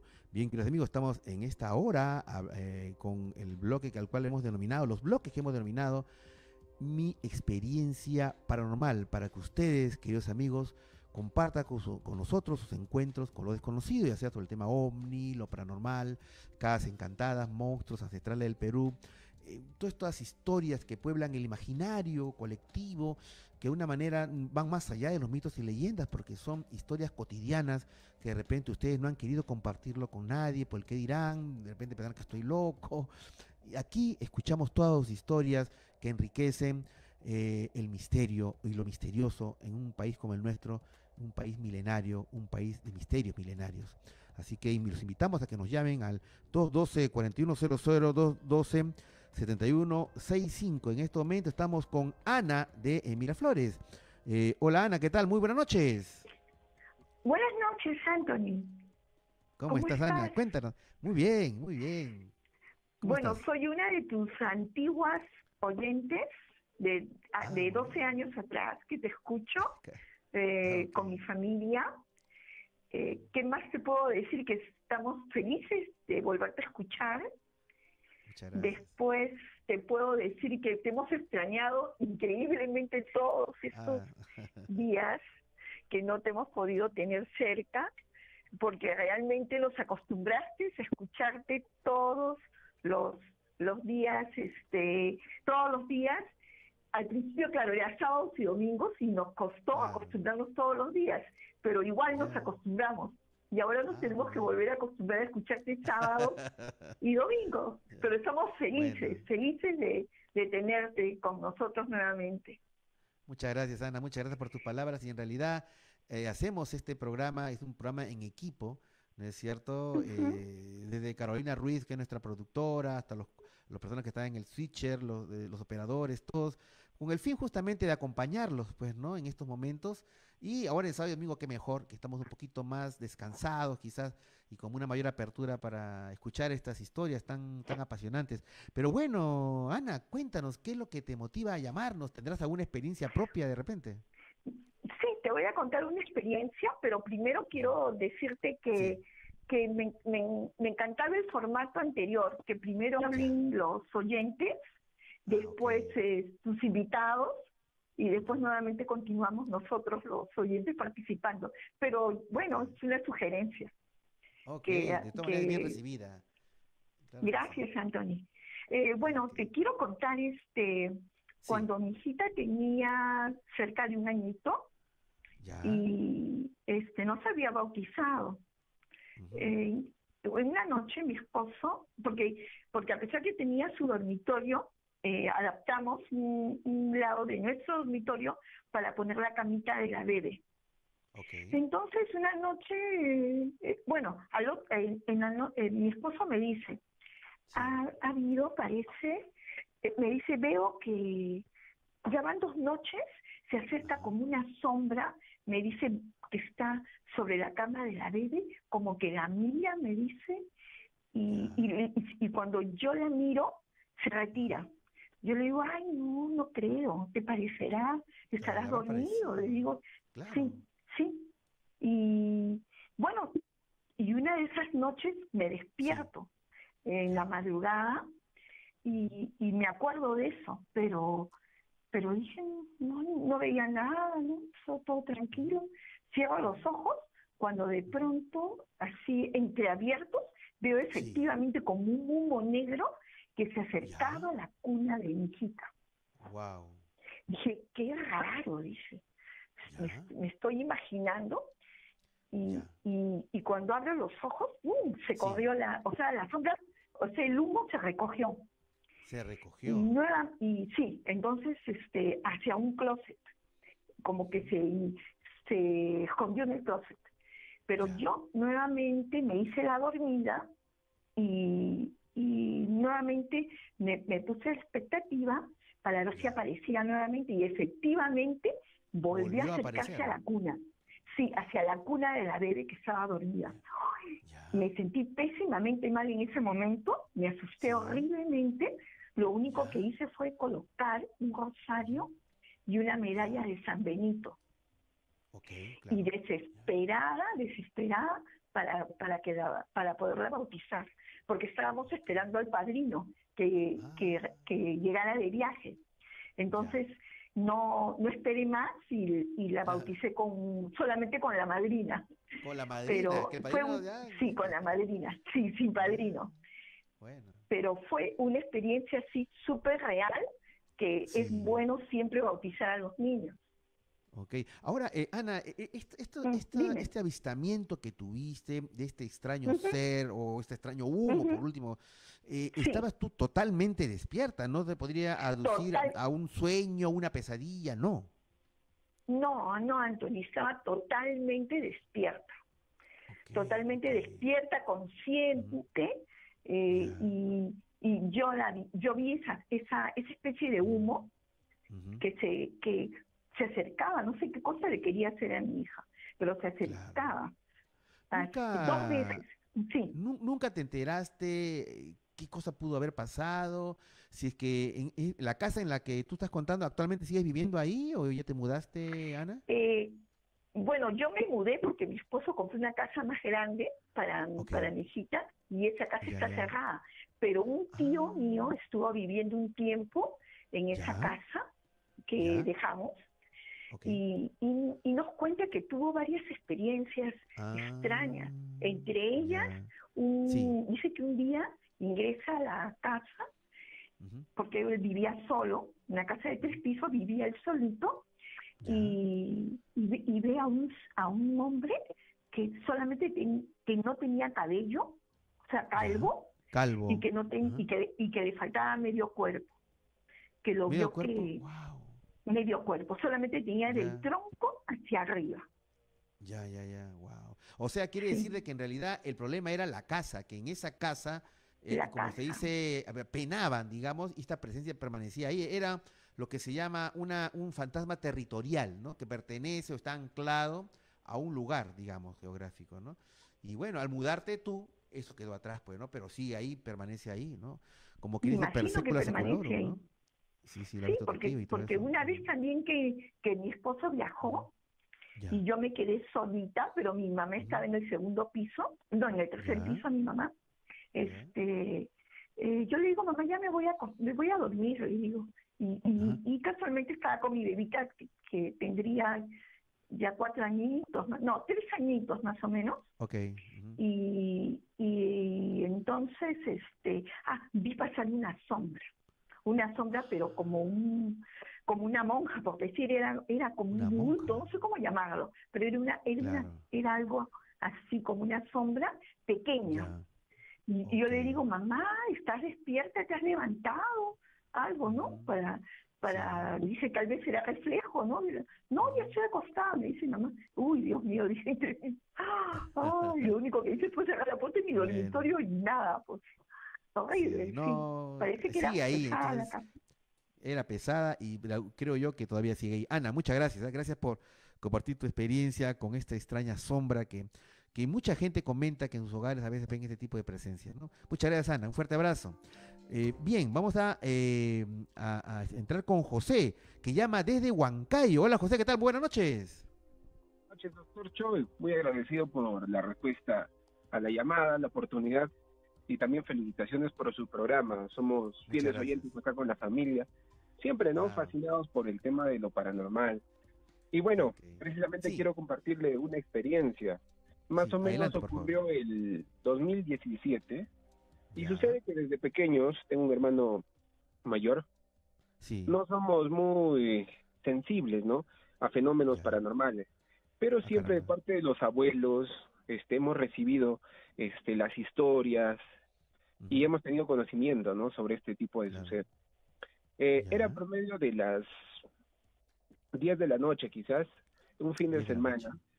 Y en el cuarto de mi hermano mayor tenemos un, una cama de dos niveles, ¿ya? Y estábamos acostados en la parte del primer nivel y en eso que estamos conversando sobre las cosas de la vida, ¿no? La muchachada, sentimos eh, como si una persona se hubiera acostado en la cama del segundo nivel y lo sentimos clarito. En un principio no, no le dimos importancia, ¿no? No le dimos importancia, dijimos, bueno, seguimos conversando. Eh, habrá pasado como 10, 15 minutos y nuevamente se siente el, ese peso, como alguien, como si alguien se hubiera echado. Exactamente. Una camarote, como llaman el camarote, el, segundo piso. Alguien se Exacto, la del segundo piso. ¿Y, qué pasó? ¿Cómo reaccionaron? Sí. Ahí es donde sí, ¿no? Ya nos llamó más la atención y nos quedamos en silencio, como a la expectativa. Entonces, este, tengo una puerta que es de madera, y habrá pasado unos dos minutos así, en eso que estamos a la, expectativa, y la puerta empieza a sonar como si alguien estuviera forzando a entrar. ¿no? Un sonido así como que alguien está forzando a entrar. Claro, Entonces, en eso, este, con mi hermano, pues decimos, este, ¿qué pasó? ¿No? Gritamos, la primera reacción, ¿qué pasó? tratando de saber si quizás es papá o mamá que se han levantado para tratar de entrar. Pero no hay respuesta. Tenemos también una mascota, pero la mascota en ningún momento ladró, no hizo absolutamente ningún ruido. Entonces, lo primero que se nos vino a la cabeza es alguien entrado y quizás está forzando, ¿no? Claro, Entonces este, nos pusimos de pie y como las luces estaban apagadas, lentamente nos acercamos con la linterna del celular hacia la puerta. ¿Y, en eso que y en ese en ese momento que estamos cerca de la puerta, la puerta nuevamente se quedó quieta. Ah. Y en este momento nos estamos acercando. Sí, sí, diga, doctor. ¿Y, no había nadie? No, no, no. Este, mi papá y mi mamá están en un cuarto contiguo. Ah, Pero no, no sintieron absolutamente nada. Bueno, ellos tienden también a dormir este así, ¿no? Profundo.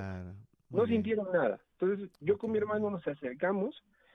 La puerta se detiene. Eh, si me permites, eh, José, si me permite, José, Vamos a hacer la pausa en este momento y, quiero que nos digas el desenlace de tu historia. ¿Qué pasó al final? ¿Es que había o no había alguien? Hablamos de esto después de la pausa, José. Ok, muy bien. Eh, soy Anthony Choi, vamos a hacer la pausa y este es su programa No estamos solos a través de RPP, La Voz del Perú. Regresamos rapidísimo, ya regresamos.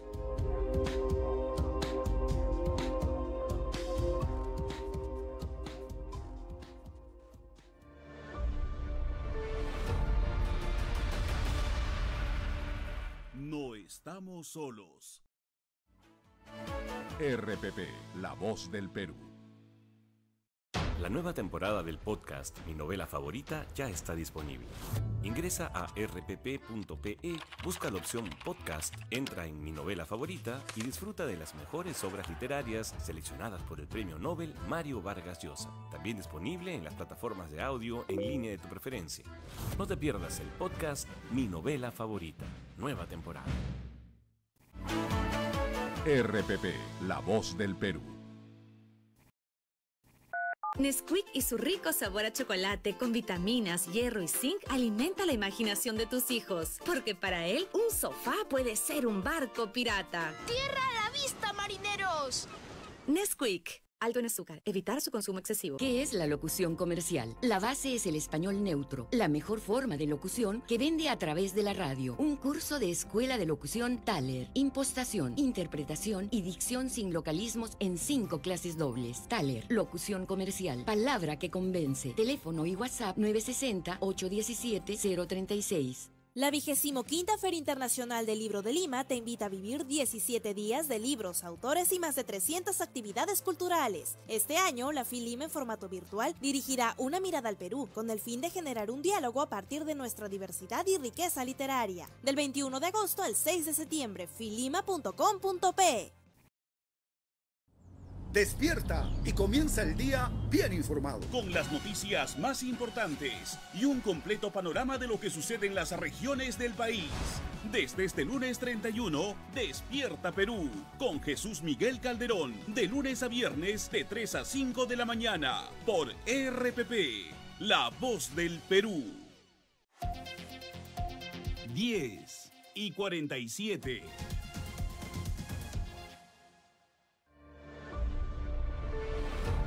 No estamos solos.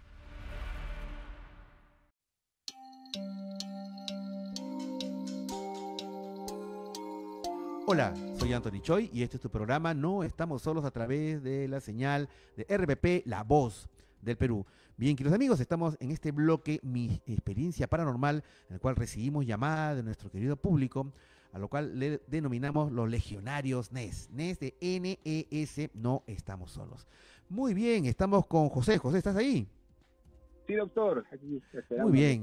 Bueno, el desenlace, claro, porque en realidad esta experiencia que tú viste de joven con tus hermanos, estabas en, allá en Huancayo, estabas en, tu habitación, había una cama camarote de dos, como dice, dos pisos, de dos niveles, y de repente sientes tú y tu hermano que alguien se echa, aunque no había nadie, en el, en el segundo nivel del, de este camarote, luego siente una presencia y luego siente que alguien quiere entrar, que fue, quiere forzar la puerta, y en eso, y ahí viene lo que queremos escucharte, ¿qué es lo que sucedió, este José? Bien, doctor. Entonces le contaba que estamos cerca de la puerta. La puerta se detiene. Y en eso que estamos acercando la mano para abrir la puerta, ¿no? Para abrir la puerta y ver quién está ahí detrás. Sí. Este, nuevamente la puerta vibra en nuestro delante y vemos claramente cómo es que la puerta realmente está siendo forzada. Entonces, no lo dudamos más. Como estábamos los dos, nos armamos de valor, abrimos la puerta, así que bruscamente y, no ¿Qué pasó? No, había, nadie. y estábamos súper, súper, súper este, asustados. El viento, el viento, eh, un viento que forzó la puerta, un viento fuerte, no podría ser. No, doctor, porque es cerrado. El ambiente es muy, muy cerrado. Ah, y es No hay corrientes de aire. No, no, es cerrado. Entonces este, salimos, ¿no? Okay. Empezamos a revisar así este, la sala, revisamos el otro cuarto y en eso en que estamos retornando pues este ya no le comentamos a mi papá mamá oye no han sentido este esto es lo que acaba de pasar entonces este, sucede que la familia más que nada la, familia de parte de mamá tiene la creencia de que cuando hay este tipo de fenómenos es porque alguien cercano a la familia este está como que viniendo a despedirse, ¿no? Es algo que nosotros particularmente no no somos de creer tanto, ¿no? porque no hemos vivido, como le digo, no somos tan sensibles a este tipo de fenómenos. Pero eso nos dejó impactados. Y habrá pasado semana y media, dos semanas, quizás hasta tres. Y mamá nos trae la noticia de que una persona cercana a ella ha fallecido. Entonces, ah. este, nos indica ahí, ¿no? En base a su creencia nos dice, muy probablemente la experiencia que ustedes han tenido ha sido porque esa persona como que ha querido despedirse de nosotros. Claro, que recoge sus pasos, se habla, ¿no? Para despedirse. Exactamente. Entonces es algo que a nosotros de verdad nos llamó mucho la atención y, es una experiencia que no la hemos podido compartir con muchas personas por el mismo hecho de que no la puedan creer, ¿no? Sí, pues, sí, pues, en casa, doctor.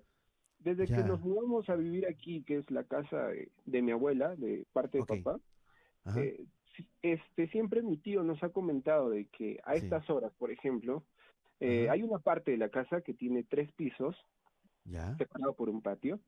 Eh, siempre en el tercer piso, a partir del segundo o del primero se puede escuchar claramente, doctor, como si hubieran personas arriba que están moviendo muebles. Muebles. Y lo que sorprende es que en el tercer piso no hay absolutamente nada, solamente hay un pequeño cuarto como o de utilería o un pequeño mm. almacén, pero está vacío. Mm. Pero se escucha claramente cómo se se arrastran muebles como si estuvieran mm. acomodando cosas y cuando uno sube no encuentra absolutamente nada. Claro, al, menos de repente uno pensaría, ¿no? Hay muebles y encuentran los muebles movidos, ¿no? Claro. Sí, pues, pero, mira, está vacío. Esta manifestación, este cuento, eh, eh, José, de, de, este tipo, se manifiesta de diferentes maneras. Uno, el famoso tema de los muebles que se mueven en el piso superior, que siente que se mueven cosas, muebles en, seres, y uno va y a veces los muebles, si hay, si hay muebles, no están movidos.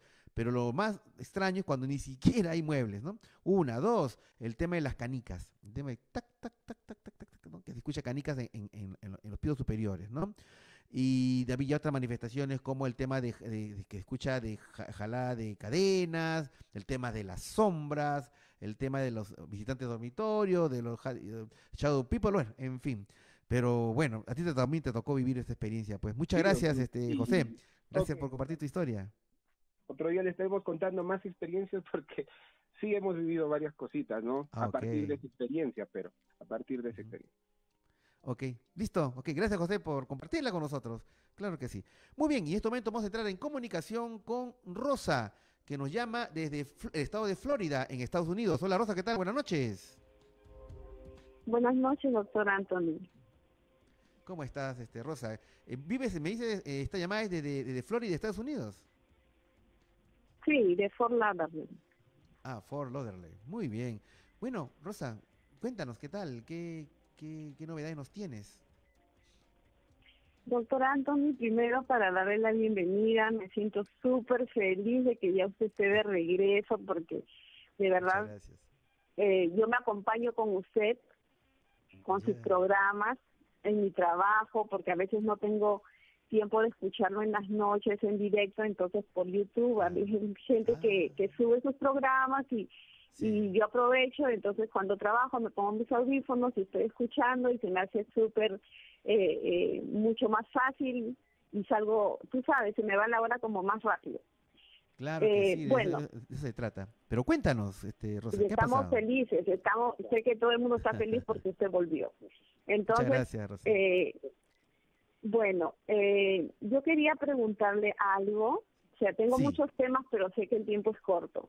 Eh, quiero preguntarle algo que me, ha pasado, pero no estoy segura de lo que haya sido.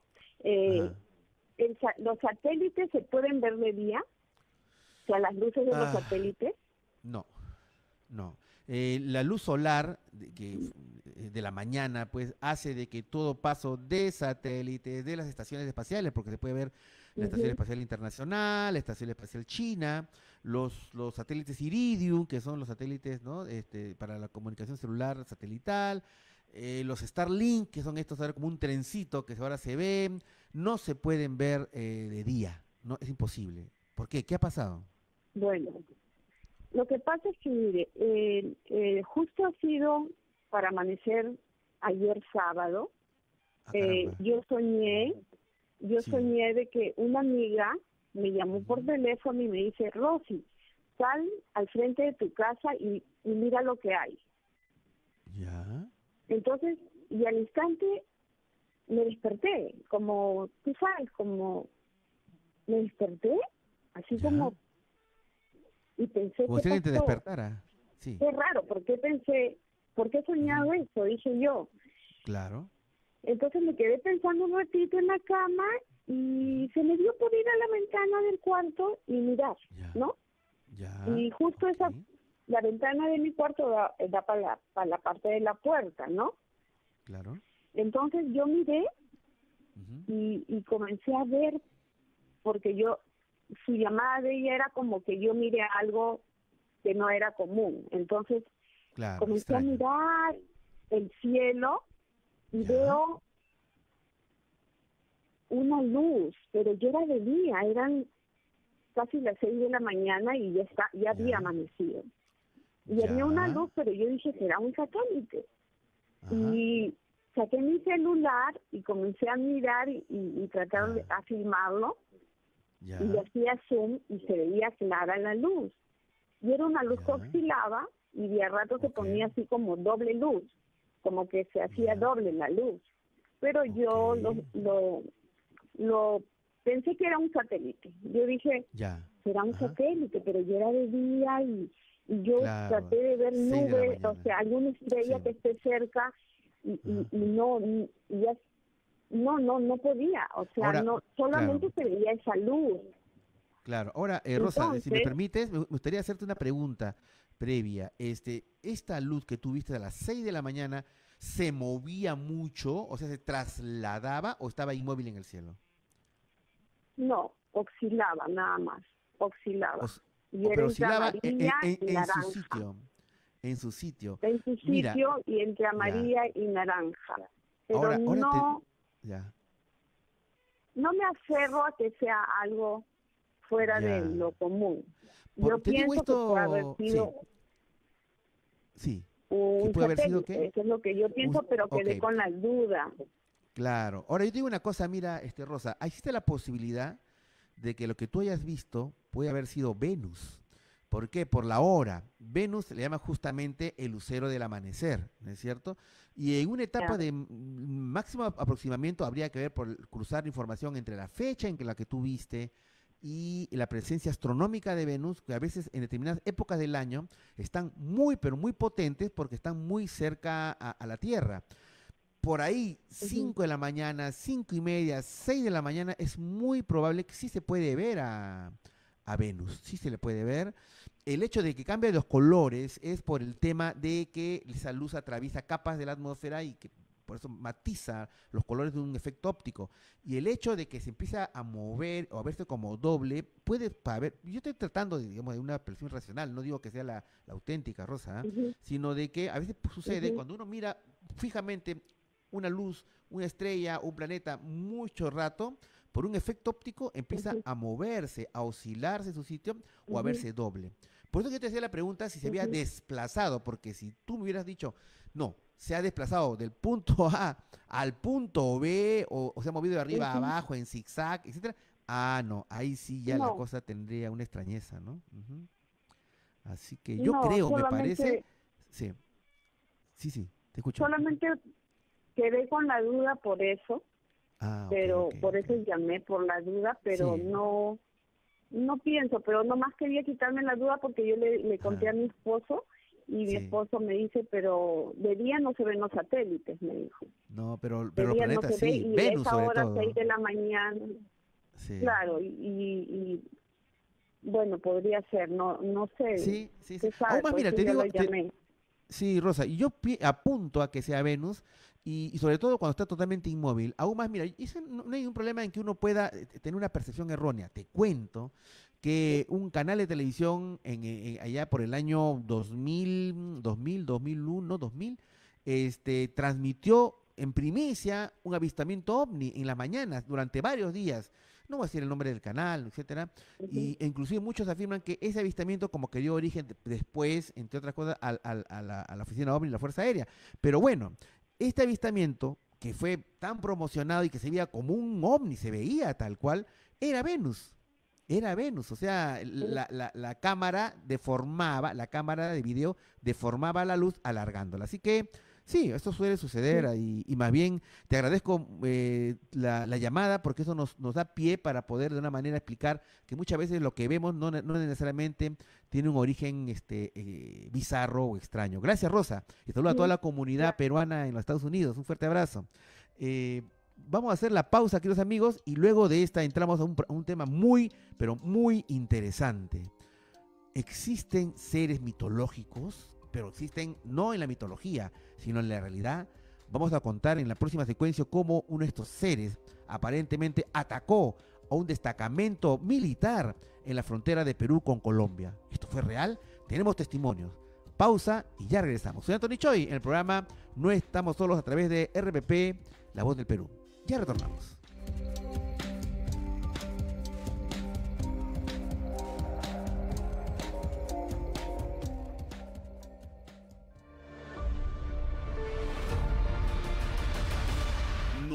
Estamos solos. RPP, la voz del Perú. Directo en directo, las noticias más importantes del Perú desde tu celular. Descarga gratis Audio Player Perú en Play Store y App Store. El gran resumen de la hora de RPP. La Inspectoría General de la Policía Nacional investigará la intervención policial en la discoteca Tomás Restobar de los Olivos, luego que se difundiera un video en el que se ve a un policía al lado de la puerta cerrada del local, informó en Panorama el teniente general Gerly Rojas Liendo. El teniente general agregó que la Policía Nacional aún no ha tenido acceso a esos nuevos videos de manera oficial. Explicó que dicho material es evidencia y debe seguir una cadena de custodia. No es posible aplicar una acción de amparo contra la ley aprobada por el Congreso que permite la devolución de aportes de la ONP, indicó el abogado constitucionalista Omar Cairo.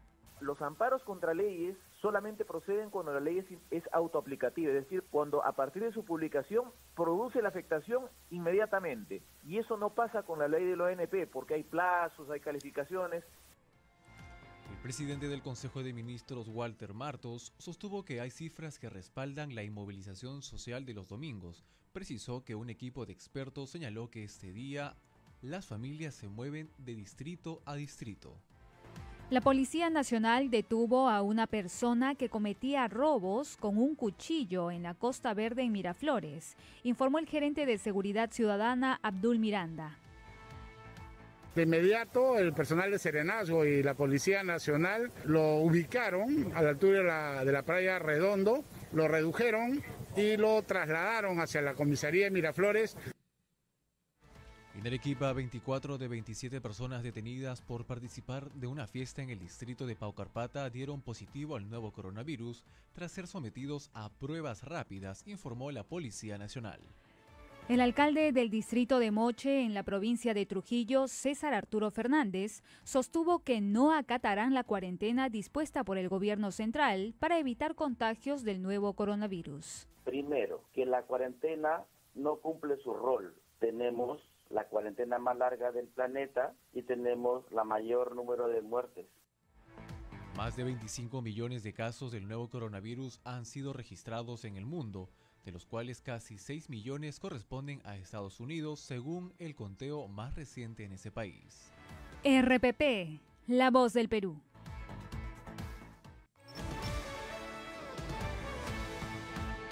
El gran resumen de la hora de RPP.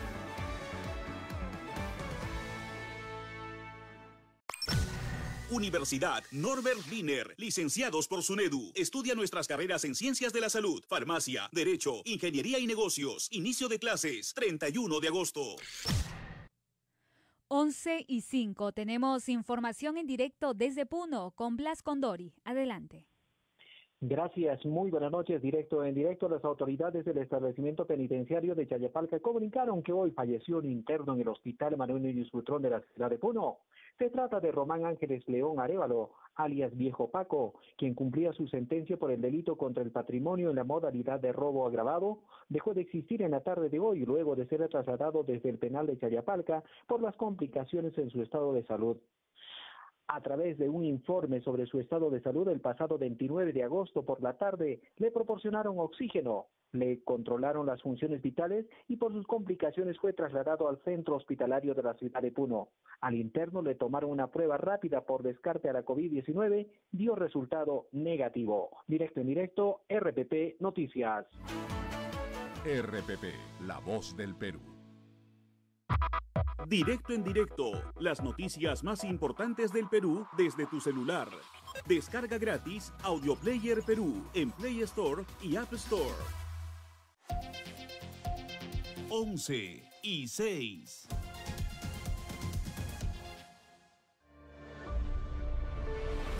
No estamos solos.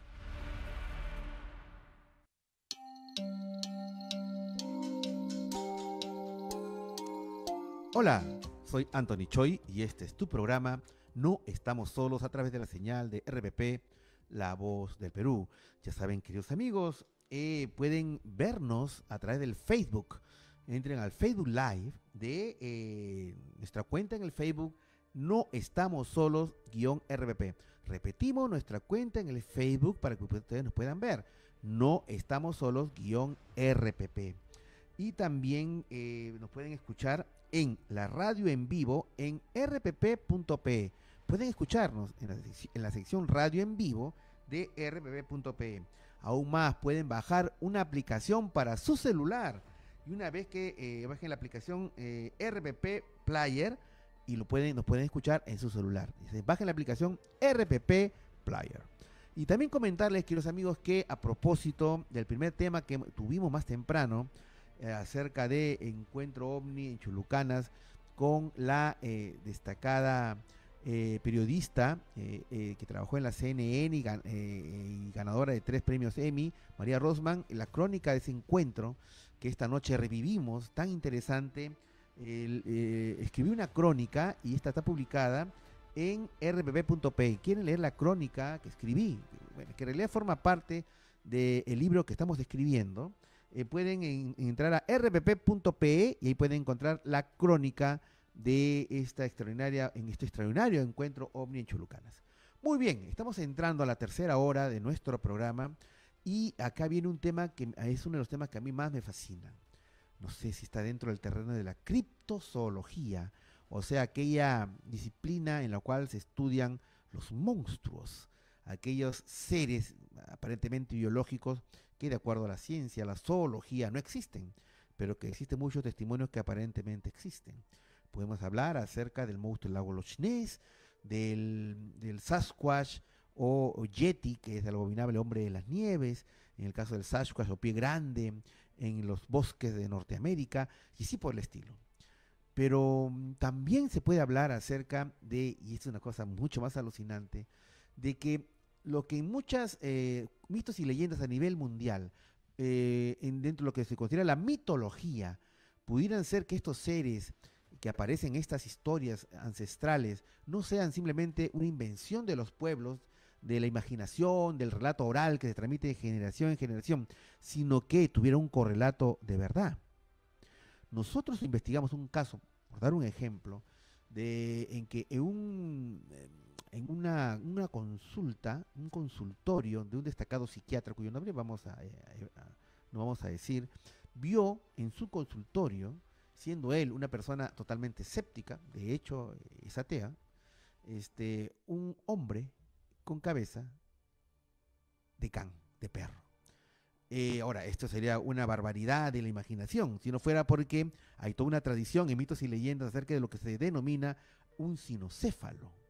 O sea, inclusive recordarán que en el antiguo Egipto se hablaba de un dios Anubis, un hombre con cabeza de chacal. Y así por el estilo, personajes, personajes o animales o entidades que pueblan diferentes religiones, diferentes mitos y leyendas, podrían ser de que en realidad existan de alguna manera. Eh, José María Hernando es un destacado artista plástico que eh, vivió una experiencia en su niñez francamente alucinante cuando el destacamento militar en donde estaba, vivía él con su señor padre, que era un odontólogo asimilado al, al ejército peruano, y con toda la familia, vivieron en el año de 1954 una experiencia alucinante cuando una entidad que aparentemente solamente podría pertenecer a la mitología griega, apareció y atacó al destacamento militar. Nos referimos a un ser, el cual en las tradiciones amazónicas se le llama, denomina Japiñuño, que vendría a ser algo así. Mejor no, no voy a decir la descripción de este terrorífico ser, sino vamos a escucharlo de la propia boca del destacado artista plástico que ya está en línea con nosotros, José María Hernando. José María, ¿qué tal? Muy buenas noches. Hola Anthony, qué gusto escucharte. Felicitaciones por tu nuevo programa, ya estamos eh, contentos de que hayas regresado nuevamente al ambiente. Muy bien. muchas gracias, José María, muchísimas gracias. Pero bueno, quisiera que por favor, eh, de manera pormenorizada, nos cuentes esta experiencia terrorífica que viviste tú, tu familia, tu señor padre, eh, vivías ahí con tu, con tu, con tu mamá, con tu hermano, y los soldados que integraban este destacamento que es el, destacamento Cabo Pantoja, que está en la frontera entre Perú con Colombia. Cuéntanos, ¿qué sucedió, José María? Sí, mira, la, anécdota es muy interesante, ¿eh? porque a raíz que te digo de recordarla, he comenzado a revisar que te digo los recuerdos y han salido bastantes cosas, ¿no? Mira, ah, mi padre era dentista destacado del ejército. Entonces, para cuestiones de ascensos, tienen que pasar por unos periodos de de trabajos, de misiones y todo eso, ¿no? Entonces fue destacado a Cabo Pantoja. Nosotros no teníamos ni idea de dónde quedaban, solamente cuando nos dijeron tienen que ir por Iquitos. Bueno, empezamos con el avión Fawcett, me acuerdo, a Iquitos, y de Iquitos descansamos dos días, y el viaje fue por barco, ¿no? 15 días barco. en barco. 15 días. Esos barcos que hay en la selva, que son, que te dio 8 o 10 camarotes y el resto son hamacas, y todo el mundo, de que te digo, viajando en hamacas, ¿no? Prácticamente la vida la hacen en hamacas, ¿no? Así que bueno, es un viaje muy pintoresco, muy bonito. Hay, hay zonas en que, bueno, eran angostos los, las rutas y bueno, pues pasábamos en un sitio donde era tan angosto que los árboles permitían que ingresen al barco los animales, ¿no? Monos, loros, en fin, ¿no? Ah, Era una cosa muy típica de esos viajes, ¿no? Y pintorescos, ¿no? Claro que bueno, la cosa es que estuvimos en Cabo Pantoja, nos acostumbramos. Eh, disculpa que te interrumpa, José María. Eh, ¿Cuántos años tenías? Eh, ¿Cuántos años tenías cuando sucedió estos eventos? Eso sí, yo tenía 8 o 9 años, más o menos. 8 o 9 años. Y un poco para ilustración de nuestros oyentes, Cabo la base, el destacamento, el cuartel eh, de Cabo Pantoja, del ejército peruano, es, si ustedes visualizan el mapa del Perú, hay en la parte superior una puntita, ¿no es cierto?, del mapa, de, este, esta especie de bota que, más o menos se parece el, el, mapa del Perú. En la punta superior, esa puntita que es ya en, frontera con Colombia, ahí se ubica este cuartel de, eh, militar de Cabo Pantoja. Bueno, eh, me contabas que fuiste por barco, 15 días de viaje, me imagino, pues, lo, digamos, lo, lo, lo, lo difícil de, la geografía en la zona, pero llegaron a, al, al, cuartel. ¿Y qué, qué, pasó, este José María? Bueno, ya cuando estábamos instalados prácticamente, ya todos teníamos que hacernos a la vida de, típica de ahí, ¿no? Entonces, fuimos al colegio, todo normal, pero era prácticamente como estar en un pueblo y con, con, costumbres y teníamos con responsabilidades. Así que íbamos al colegio y bueno, pues un día, una noche, sí. eh, yo me había escapado en el día con unos amigos. A, Las aventuras eran allá que te digo típicas. Por así que salimos a pasear y nuestros padres no se alejen del campamento, estén por aquí cerca, en fin, cualquier cosa, ¿no? Pero con los muchachos teníamos que tener curiosidad de conocer, ¿no? Eh, José María, si me permites, si me permites, disculpa la interrupción, vamos, tenemos que hacer la pausa y luego de esta quiero que eh, sigamos contigo para que nos cuentes esta experiencia que francamente delirante, alucinante, pero que hubo muchos testigos que vieron a este extraño personaje que prácticamente podría describirse como un ser mitológico, si no fuera porque hubieron testigos. Hacemos la pausa, José María, y regresamos contigo. Correcto, correcto. Muy bien. Muy bien. Claro que sí. Soy Antonio Choi, vamos a regresar. Este es el programa No Estamos Solos a través de RBP, La Voz del Perú. Con toda esta extraordinaria historia, regresamos.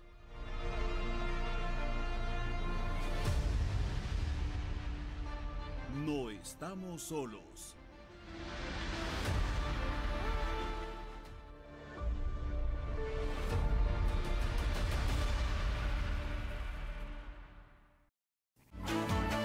RPP, la voz del Perú. Para los recreos de hoy, reinventamos el timbre en casa. ¡Recreo, chicos! Todo para que tus hijos disfruten la nutrición de Milo listo para tomar en cualquier momento del día. Con hierro, vitaminas, minerales y malta. Milo, nutrición lista para tomar en los nuevos recreos. Con las nuevas renovables de Pepsi 7up litro y medio a 3 soles, cuidas el medio ambiente y tu bolsillo. Retornas y recibe una botella nueva, nueva, nueva. Siempre, siempre, siempre. Acompaña tus comidas y ahora también encuentra los nuevos sabores con codia guaraná y piña. Alto en azúcar, evitar su consumo excesivo. Desde que empieza tu día estamos contigo. Para darte la información que necesitas. Directo, en directo, RPP Noticias. Y bien informado, tomes mejores decisiones. Escucha La Rotativa del Aire, primera edición. De lunes a viernes desde las 5 de la mañana por RPP.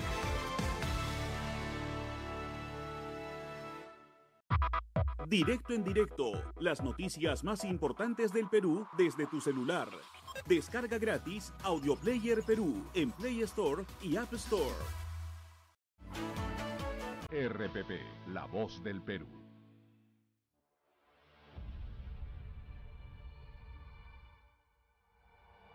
No estamos solos.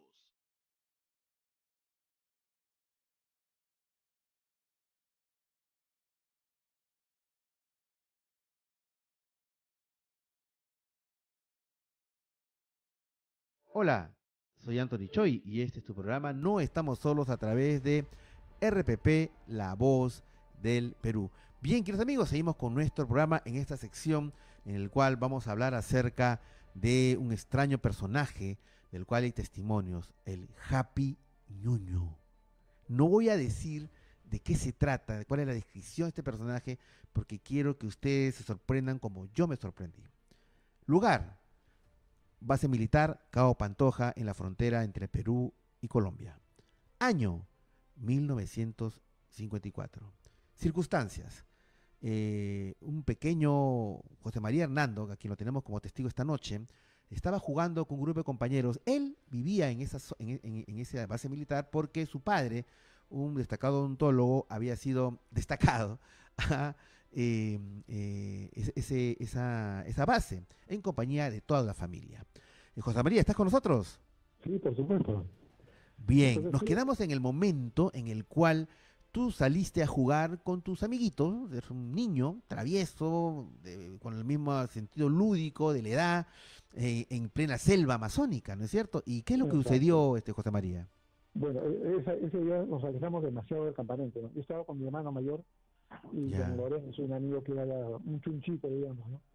Ya, Entonces, cuando regresamos al campamento, preocupados todos, habían salido, incluso soldados a buscarnos, eh, yo te imaginas el castigo, ¿no? El castigo de mi madre era, mañana están castigados, no van al colegio. Uy, qué bárbaro. Ese castigo era terrible, no, no salir al colegio. Ah, diablo. Encerrados en la casa todo el día. Así que en la noche sí. no quería dormir. Estaba tenso, estaba molesto y bueno, pues este, me puse a llorar, ¿no? A llorar de coño. Ya, ok. Claro, mi madre me dijo que ya te vas a acostar a tu cama, te duermes y punto.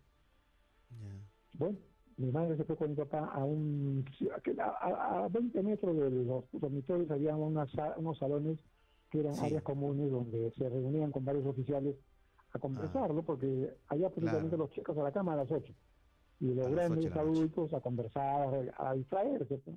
Claro, ok. Bueno, entonces esa noche yo estaba tan molesto que me, parecía, porque te digo, terrible, no iba al colegio al día siguiente. Ya. me ponía a llorar por ratos, ¿eh? Okay. Pero de rato un rato yo escuchaba algo raro en el techo. Una caraña toda de madera y el techo pues, con hojas de palmeras, eh, todo rústico, pues, tipo selva, ¿no? Ya. Y por rato comenzaba a escuchar como que se movía el techo, que alguien caminaba. Que se movía el techo, que alguien que caminaba. Se movía, entonces, crujía, crujía, como si hubiera alguien, algo, alguien o algo. Claro. Entonces, yo le decía a mi hermano, oye, le digo, arriba de alguien, ¿no? Uh -huh. ya, duérmete, le digo. Sí, pero, oye, nos voy a caer, ¿no? Se puede caer encima de nosotros. No, claro. no hagas caso. Entonces, ya. en un momento dado, sí. recuerdo nuevamente el castigo pues, y le pongo a llorar. Y mi hermano, cállate, ya deja, deja dormir, ¿no? Y así ese plan, hasta que en un momento dado, sí. ya pues me despido con un llanto fuerte, pero, ah, ya mañana colegio. Yeah. Y prácticamente una voz repitió exactamente la forma que yo prácticamente lloraba, ¿no? O sea, una voz te remedó, te imitó. Sí, me imitó prácticamente todo el sonido que yo hice. Entonces yo dije, ¿Y esa voz venía del techo, José María? Del techo, sí, del techo. Ya. Era un techo alto como de 3, tres metros más o menos. Ok. Entonces, yo ¿Qué digo, pasó? Caramba. Comencé a decir otras cosas, a gritar, y volví ¿Ya? a gritar. No había ni ruido que hiciera yo con la boca y lo repetía. Exactamente igual. Te estaba entró miedo y comencé a llorar de miedo, ¿no? Un, ya, esta vez comenzaste a llorar, pero de miedo. De ya de miedo, ¿no? Y ya, ¿dónde está mi papá? ¿Dónde está mi mamá? Que venga, ¿no? Y volví a hacer lo mismo que te digo, sonidos que yo repetía. Te juro que me he quedado sorprendido y hermano también oye, ¿quién, ¿quién te estaba imitando, no? Claro. No sé, te digo, pero ojalá que no sea nada malo, ¿no? Claro. En eso escuchábamos Sí. que pasaba el soldado que custodiaba esa cuadra, el sargento Ya. Panduro, me acuerdo, nunca me voy a olvidar. El sargento Panduro. Panduro. Tenía pues 20, 25 años quizás el muchacho. Ya. Pasaba con- por, la, por la cuadra y, y se alejaba. Ya. En un momento dado, este, este, este, este personaje comenzó a llorar, pero fuerte, como igualito que yo estuviera llorando, pero repetía ¿Ya? con una fuerza increíble. ¿Quién estaba Entonces- llorando? ¿A quién sentías que lloraba? Es este personaje que dices. Este Ya, personaje. ¿no? Es- Esa ¿Ya? cosa que había encima del Esa techo. cosa que te estaba imitando, empezó a llorar. Exacto. Entonces, ¿Y? en un momento dado un silencio y de pronto escucho que esa, que esa cosa que había en el techo se Sí. pero con unas alas.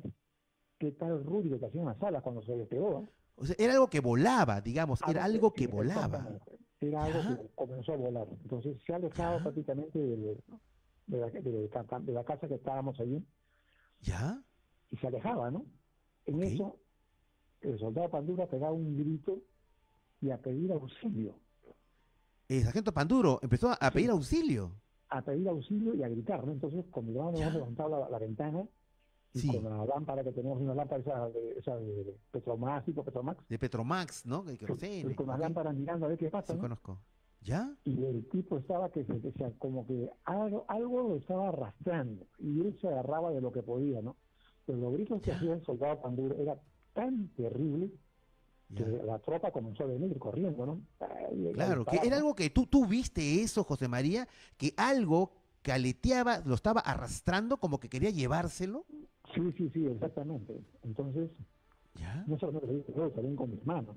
Entonces, hemos salido de, de nuestro cuarto, ¿no? Y hemos comenzado a correr a ver qué pasaba, ¿no? Por misma curiosidad, Claro. ¿no? Ya pedí un niño. ¿no? Y hasta eso ya estaban llegando los soldados, venían los mismos oficiales, incluso mi mamá y la papá que habían estado ahí acostados, han bajado de la casa y han comenzado a dirigirse. Ya. Y los soldados cuentan que han visto una ave inmensa con cabeza Sí. de mujer. Un ave inmensa con cabeza de mujer. Con cabeza de mujer, con melena, con todo, ¿no? Y que lo tenía Ya. soldado prendido del cuello y que lo estaba tratando de levantar vuelo y llevárselo, ¿no? Quería Así que- llevárselo.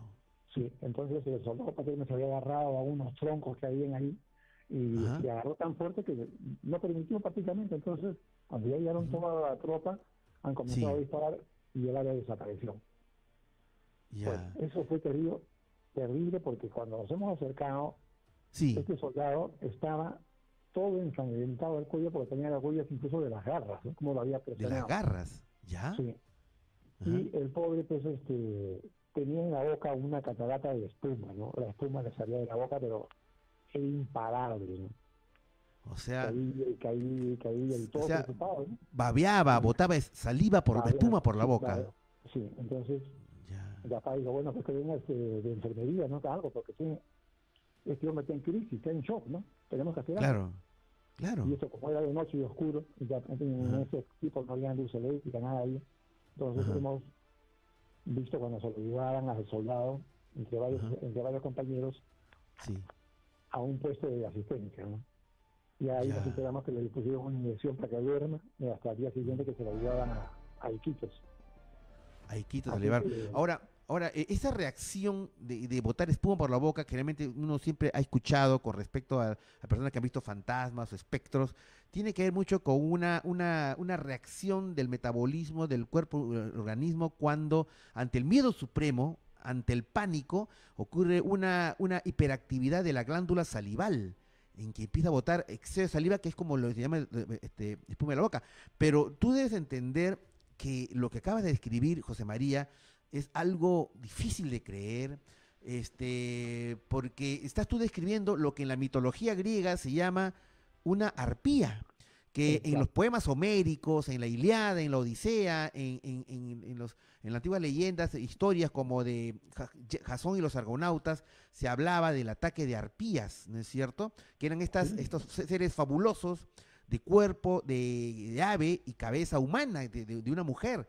Pues ahí viene el, el, tema del término arpía. Este, sí. pero esto lo viste tú, lo vi, lo vio también, me cuentas, otro, otros soldados este, de destacamento, sí, José María. Claro, por lo menos me lo han visto más de 20, 20 30 personas, ¿no? Porque todo el mundo, wow. mira, ahí, como es, sabes que es un campamento fronterizo, Pantoja claro. está con frontera con Ecuador y con Colombia. Ah, ok. Entonces, okay. Porque con, siempre que habían, digamos, escaramuzas, o sea, que te dio algún problema, siempre sí. iba con nuestros vecinos los bonitos. Siempre que te dio habían soldados que venían, que hacían espionaje, en fin, algo así, cosas típicas de frontera, ¿no? Claro, claro. Y cuando se escuchó el grito del soldado, todo lo que se pensaba era ataque. Entonces, claro, pero un at ataque de soldados de enemigos de claro, otro país. Claro, eso Pensaron es eso. Entonces todo el mundo Claro. con sus con sus fusiles. Es decir, pero cuando se, se ubicó prácticamente de dónde venían los gritos y el terror de pata, pues encontraron Ajá. abrazados ahí unos troncos y vieron pues al ave que se lo dejaba y salía en plena, en plena huida. ¿Y qué fue Pero de la sí suerte? vieron, ¿Sup- sí lo ¿Supiste vieron. qué fue de la suerte de este joven soldado? No, porque según lo que me cuentan es que el pata se quedó tan afectado de los nervios que Sí. creo que hasta perdió la razón, creo. Wow. Porque Ahora, el tipo sí, pues. mm, entró en un pánico, un terror, pero indescriptible. ¿eh? claro. Había perdido la Ahora, ah. Ahora, hay que entender, uno, uno, yo, yo estoy, estoy tratando de entender una explicación a, a- ese evento. Uno podría pensar en un cóndor como el ave más, más, grande que, que el ave rapaz más grande que existe, pero un cóndor no puede levantar, digo, un ser humano, un soldado, por- eh, si es de la selva, panduro, apellido selvático, puede ser una persona de contextura delgada, gen- generalmente, ¿no? Las personas de la selva pueden ser jóvenes, muchachos, eh, pueden ser delgados, pero igual son 50 kilos, 60 kilos, Claro. este, no lo puede alzar ni un ve- ave. Es difícil entender eso, ¿no? Pero en fin, es- ahora, es- Eso es una, ¿qué te digo? Es una eh, historia típica Sí. de la selva. Yo he escuchado que te digo a muchos, que te digo, alumnos, a muchos padres de los, ah, de los chunchitos, que hablaban Claro. de eso, de eso y también de otro, del tunche. del tunche, eso sí he escuchado. era el algo muy familiar en ellos. Claro, claro, es particular. Muy bien, eh, José María. Bueno, quiero agradecerte profundamente a ti, José María, destacado artista plástico, que hayas compartido esta experiencia de niñez, que lo has comentado con tanta emoción, que entiendo eh, es un recuerdo mm, emocionante y quizás terrorífico, José María, ¿no es cierto? Ah, sí, sí, de todas maneras, es una experiencia interesante. Oye, Sí, Anthony, sí. te deseo muchos éxitos, te contento con que hayas estado por acá nuevamente y a ver si nos reunimos pues, en la Casa Bonito cuando pase la pandemia. pues. ¿Te parece? Claro, claro que sí. De todas maneras, en- Juan Acherro, una persona que también va a pasar la historia de la ufología peruana. Este, Tenemos que reunirnos. Eh, muchas gracias, muchas gracias, José María Hernando, por tu aporte al programa. Y, de- y después de la pausa, vamos a, tener a un, espe- un especialista, a un especialista en monstruos del Perú. Ha escrito varios libros al respecto. Yo diría que es el Van Helsing peruano que va a tratar de eh, hallar a explicarnos qué podría haber visto José María en su niñez y que mucha gente en la selva ha visto estos fantásticos personajes propios de pesadillas, pero parece que tienen visos de realidad. Soy Anthony Choi. Este es el programa No Estamos Solos a través de RPP, La Voz del Perú. Ya regresamos.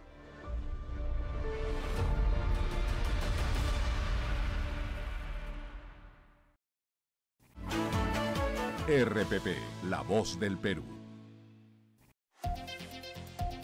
11 y 30. Los titulares de RPP.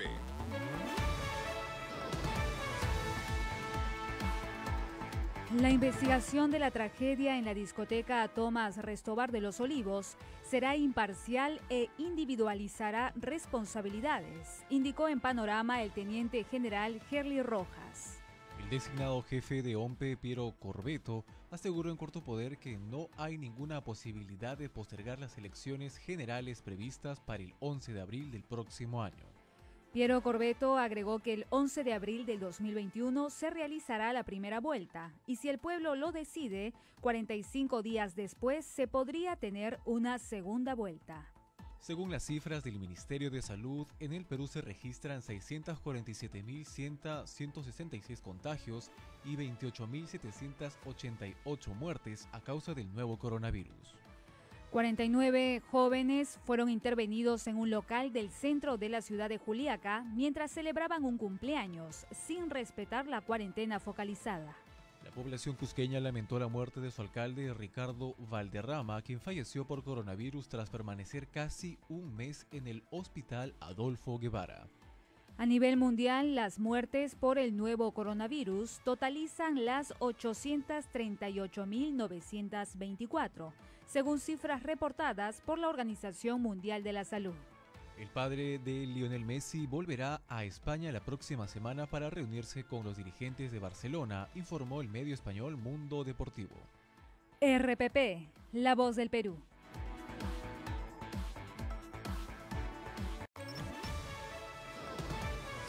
Los titulares de RPP. RPP, La Voz del Perú. Despierta y comienza el día bien informado. Con las noticias más importantes y un completo panorama de lo que sucede en las regiones del país. Desde este lunes 31, Despierta Perú, con Jesús Miguel Calderón, de lunes a viernes de 3 a 5 de la mañana, por RPP, La Voz del Perú. 11 y 33. Choy y este es tu programa. No estamos solos a través de la señal de RPP, la voz eh, del Perú. Bien, queridos amigos, antes de seguir, eh, quiero eh, agradecer profundamente el día de ayer en nuestro programa inaugural, el programa 1, tuvimos una interesantísima conversación eh, con Chris McKinnell, él es el heredero del legado Warren, o sea, de los más eh, populares investigadores paranormales del mundo, Ed y Lorraine Warren, cuyas investigaciones dieron origen a las películas El Conjuro, al tema de Annabelle. De hecho, eh, Chris es el, poseedor, el propietario de la muñeca Annabelle. Y que el día de ayer, pues, las experiencias que contó, francamente, están muy, muy interesantes. Ustedes pueden encontrarlas en nuestro eh, Facebook eh, No Estamos Solos guion RPP. Eh, y quiero agradecer profundamente la traducción que fue estuvo a manos de Alexandro Herrera. muchas gracias Alexandro, tanto por la traducción, que fue impecable, como por el video tan interesante, tan bonito que hiciste con respecto al programa No Estamos Solos. Así que Alexandro, ya te considero parte del equipo Choi. Así que un fuerte abrazo, mi querido Alexandro, un joven talentoso de, en, la, traducción, eh, interpretación y también eh, haciendo estos videos tan, tan, tan terroríficos al final, ¿no? Eh, muy bien, también quiero invitarlos a que entren a mi, a mi cuenta en el Instagram, arroba Oficial, arroba en el cual nosotros realizamos en vivos tanto los martes y los jueves. El día martes a las 10 de la noche tendremos con un en vivo muy, pero muy interesante. Así que, muy bien, los espero en mi Instagram, arroba Oficial. Bien, queridos amigos, estamos con el tema del Happy Ñuño. ¿Existen mujeres aladas? forma parte de la imaginación, es un tema quimérico, es parte de la mitología, como en la mitología griega, las famosas arpías, o es que hay un, hay un, hay un contexto de realidad, hay una posibilidad de que estos seres existan dentro de un concepto de realidad mucho más amplio o diferente al que nosotros manejamos. Estamos en, en comunicación en estos momentos con Johnny Yapo. Él es un destacado investigador acerca de estos temas de los denominados seres mágicos del Perú. Eh, ha escrito varios libros al respecto y justamente está en estos momentos terminando de escribir eh, su cuarto o quinto libro sobre esta temática. Eh, a este investigador y escritor, y que yo le denomino pues el cazador de monstruos, el Valgensil peruano. Eh, pero justamente vamos a hablar acerca del el japiñuño. ¿Existe estos, este tipo de seres? Eh, ¿Es pura, imaginación? ¿Cuál es la esencia de, de, las historias que hay detrás de los japiñuños? hola Johnny, ¿qué tal? Muy buenas noches. Buenas noches, doctor Anthony, ¿cómo está? Saludándote a ti, a tu público y a tu Claro que sí. Muy bien, eh, Johnny. Eh, lo que yo quería preguntarte era eh, saber si es que este habías tenido Telefónica del acerca de, de estos seres, de estos seres como los japiñuños o algo, al respecto. Bien, parece que ha habido una interrupción en la comunicación y mientras que esta se reanuda, eh, queridos amigos, eh, no es la primera vez que se habla acerca de este tipo de seres.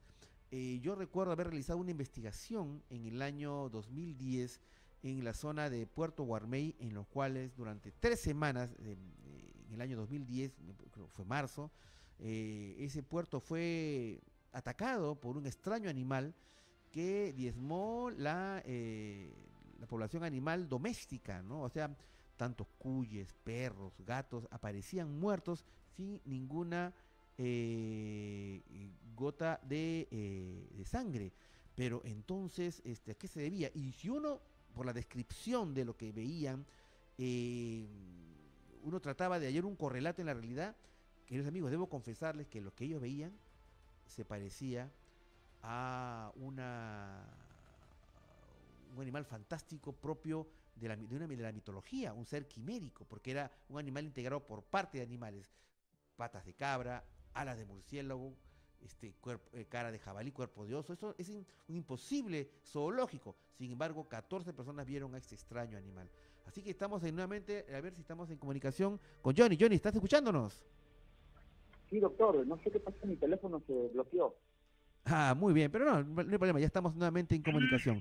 Bueno, a ver, Johnny, eh, ¿Cómo es el tema del japiñuño? ¿Existen referentes en, eh, en el Perú sobre este tema?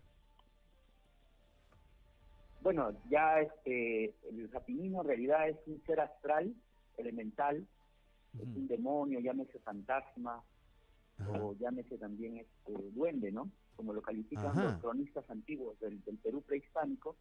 Estamos hablando pues de la primera edad la edad eh, más antigua del Perú, ¿no? Eh, Guamán Poma de Ayala en su nueva crónica y buen gobierno sí. este, nos, menciona a estos seres elementales como mujeres o arpías que eh, eran como demonios, ¿no? Que volaban en noches diafanas, noches oscuras, y andaban pues este, secuestrando a los jóvenes, niños, ancianos, y se los llevaban pues y se los devoraban en sus cuevas, ¿no? Eh, estas mujeres pues habitaban en, los, cerros nevados, en, los manantiales, en las cuevas, que eran que son los lugares donde que estos seres habitan, ¿no? Y pervierten a la, a, la, a la raza humana y se los devoran, pues son vampiros, mujeres eh, arpías, ¿no? Entonces, en la edad de eh, Purumpacha y del Huiracocha Runa, que son dos edades propuestas por Santa Cruz Pachacuti también nos habla de, estos personajes. Otro cronista. Ok. Eh, González Diego de, Holguín.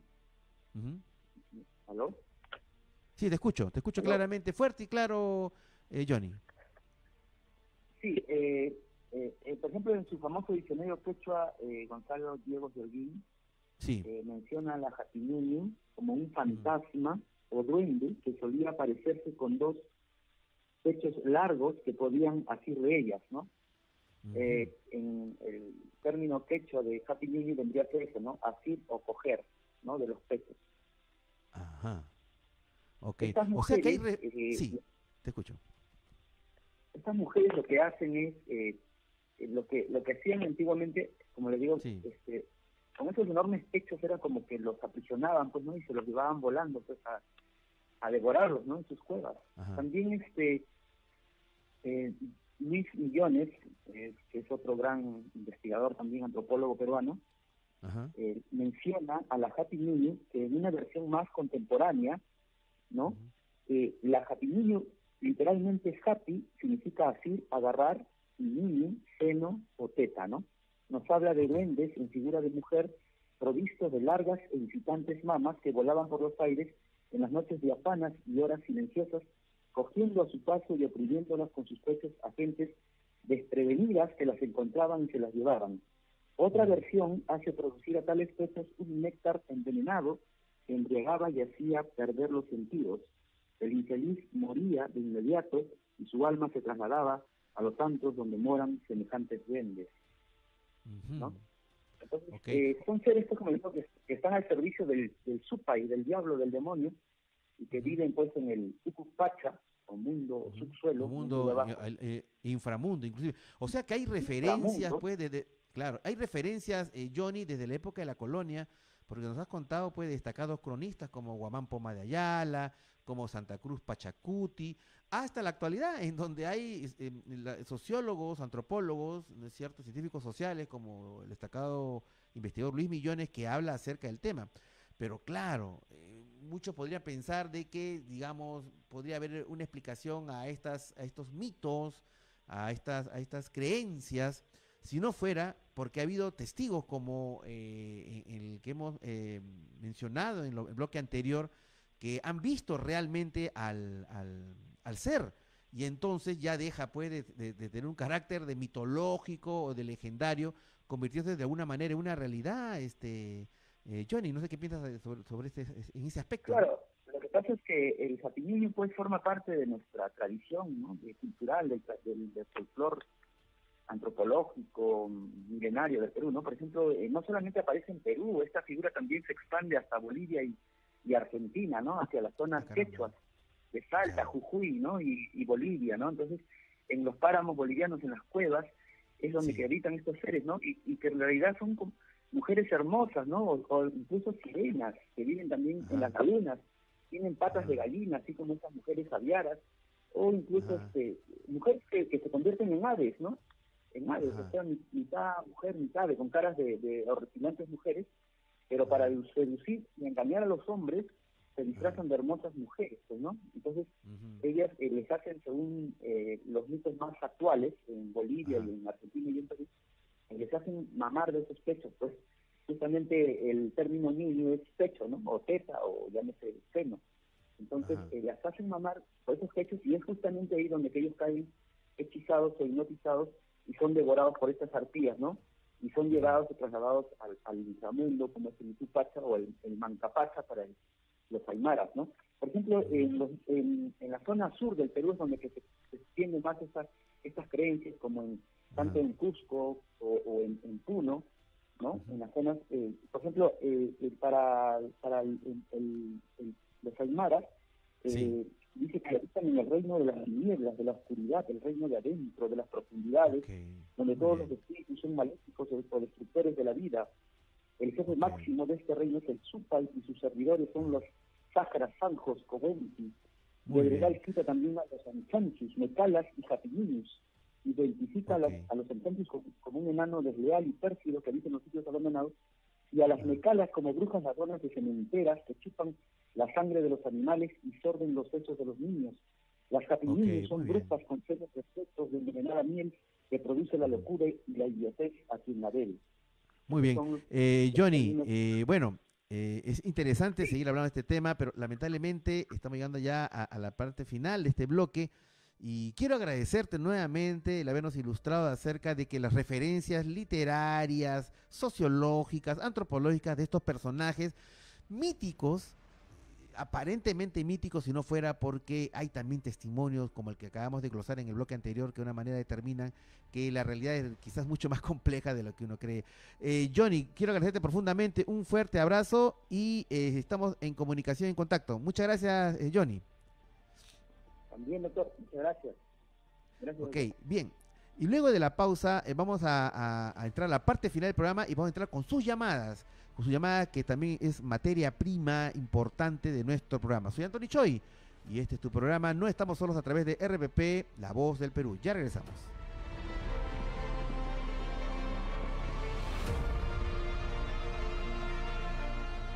No estamos solos.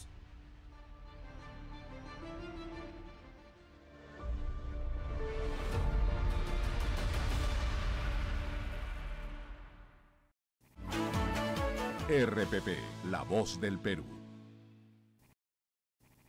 En Detecta Clínica sabemos lo importante que es estar en casa. Por ello hemos habilitado nuestras consultas médicas online, ofreciendo la mejor plataforma tecnológica en telemedicina. Solo debes ingresar a detecta.pe y agendar tu cita. Así tendrás todo nuestro staff médico oncológico a tu disposición. Detecta, contigo siempre. Nesquik y su rico sabor a chocolate con vitaminas, hierro y zinc alimenta la imaginación de tus hijos. Porque para él, un sofá puede ser un barco pirata. ¡Tierra a la vista, marineros! Nesquik Alto en azúcar. Evitar su consumo excesivo. Un programa de actualidad contado a través de historias. Vecinos mortificados por personas que no respetan el distanciamiento social. En Trujillo crean panaderías solidarias para ayudar a los más necesitados en la pandemia. Soy Cristian Sotomayor. Ustedes y yo tenemos una cita desde este lunes a las 10 de la noche en Así Somos. Desde este lunes 31, solo por RPP, La Voz del Perú. Directo en directo, las noticias más importantes del Perú desde tu celular. Descarga gratis Audio Player Perú en Play Store y App Store. RPP, la voz del Perú.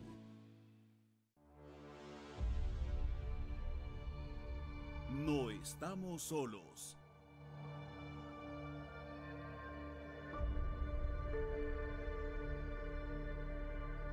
Hola, soy Anthony Choi y este es tu programa. No estamos solos a través de la señal de RPP, la eh, voz del Perú.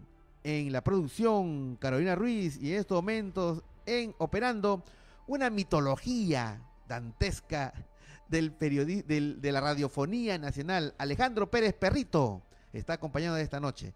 Muy bien, queridos amigos, en estos momentos estamos llegando a la parte final, al bloque final de nuestro programa y vamos a abrir los teléfonos para que ustedes nos llamen al 212-4100, 212-7165 y también a nuestros amigos de eh, provincia, esta, este, eh, esta línea gratuita 0813-140. Recordarles que tenemos el WhatsApp para que ustedes nos envíen a lo largo de la semana eh, fotos, videos, audios, etcétera, al 971-416-862. Y tenemos ya una llamada de Ángelo de Chiclayo. Hola Ángelo, ¿qué tal? Muy buenas noches.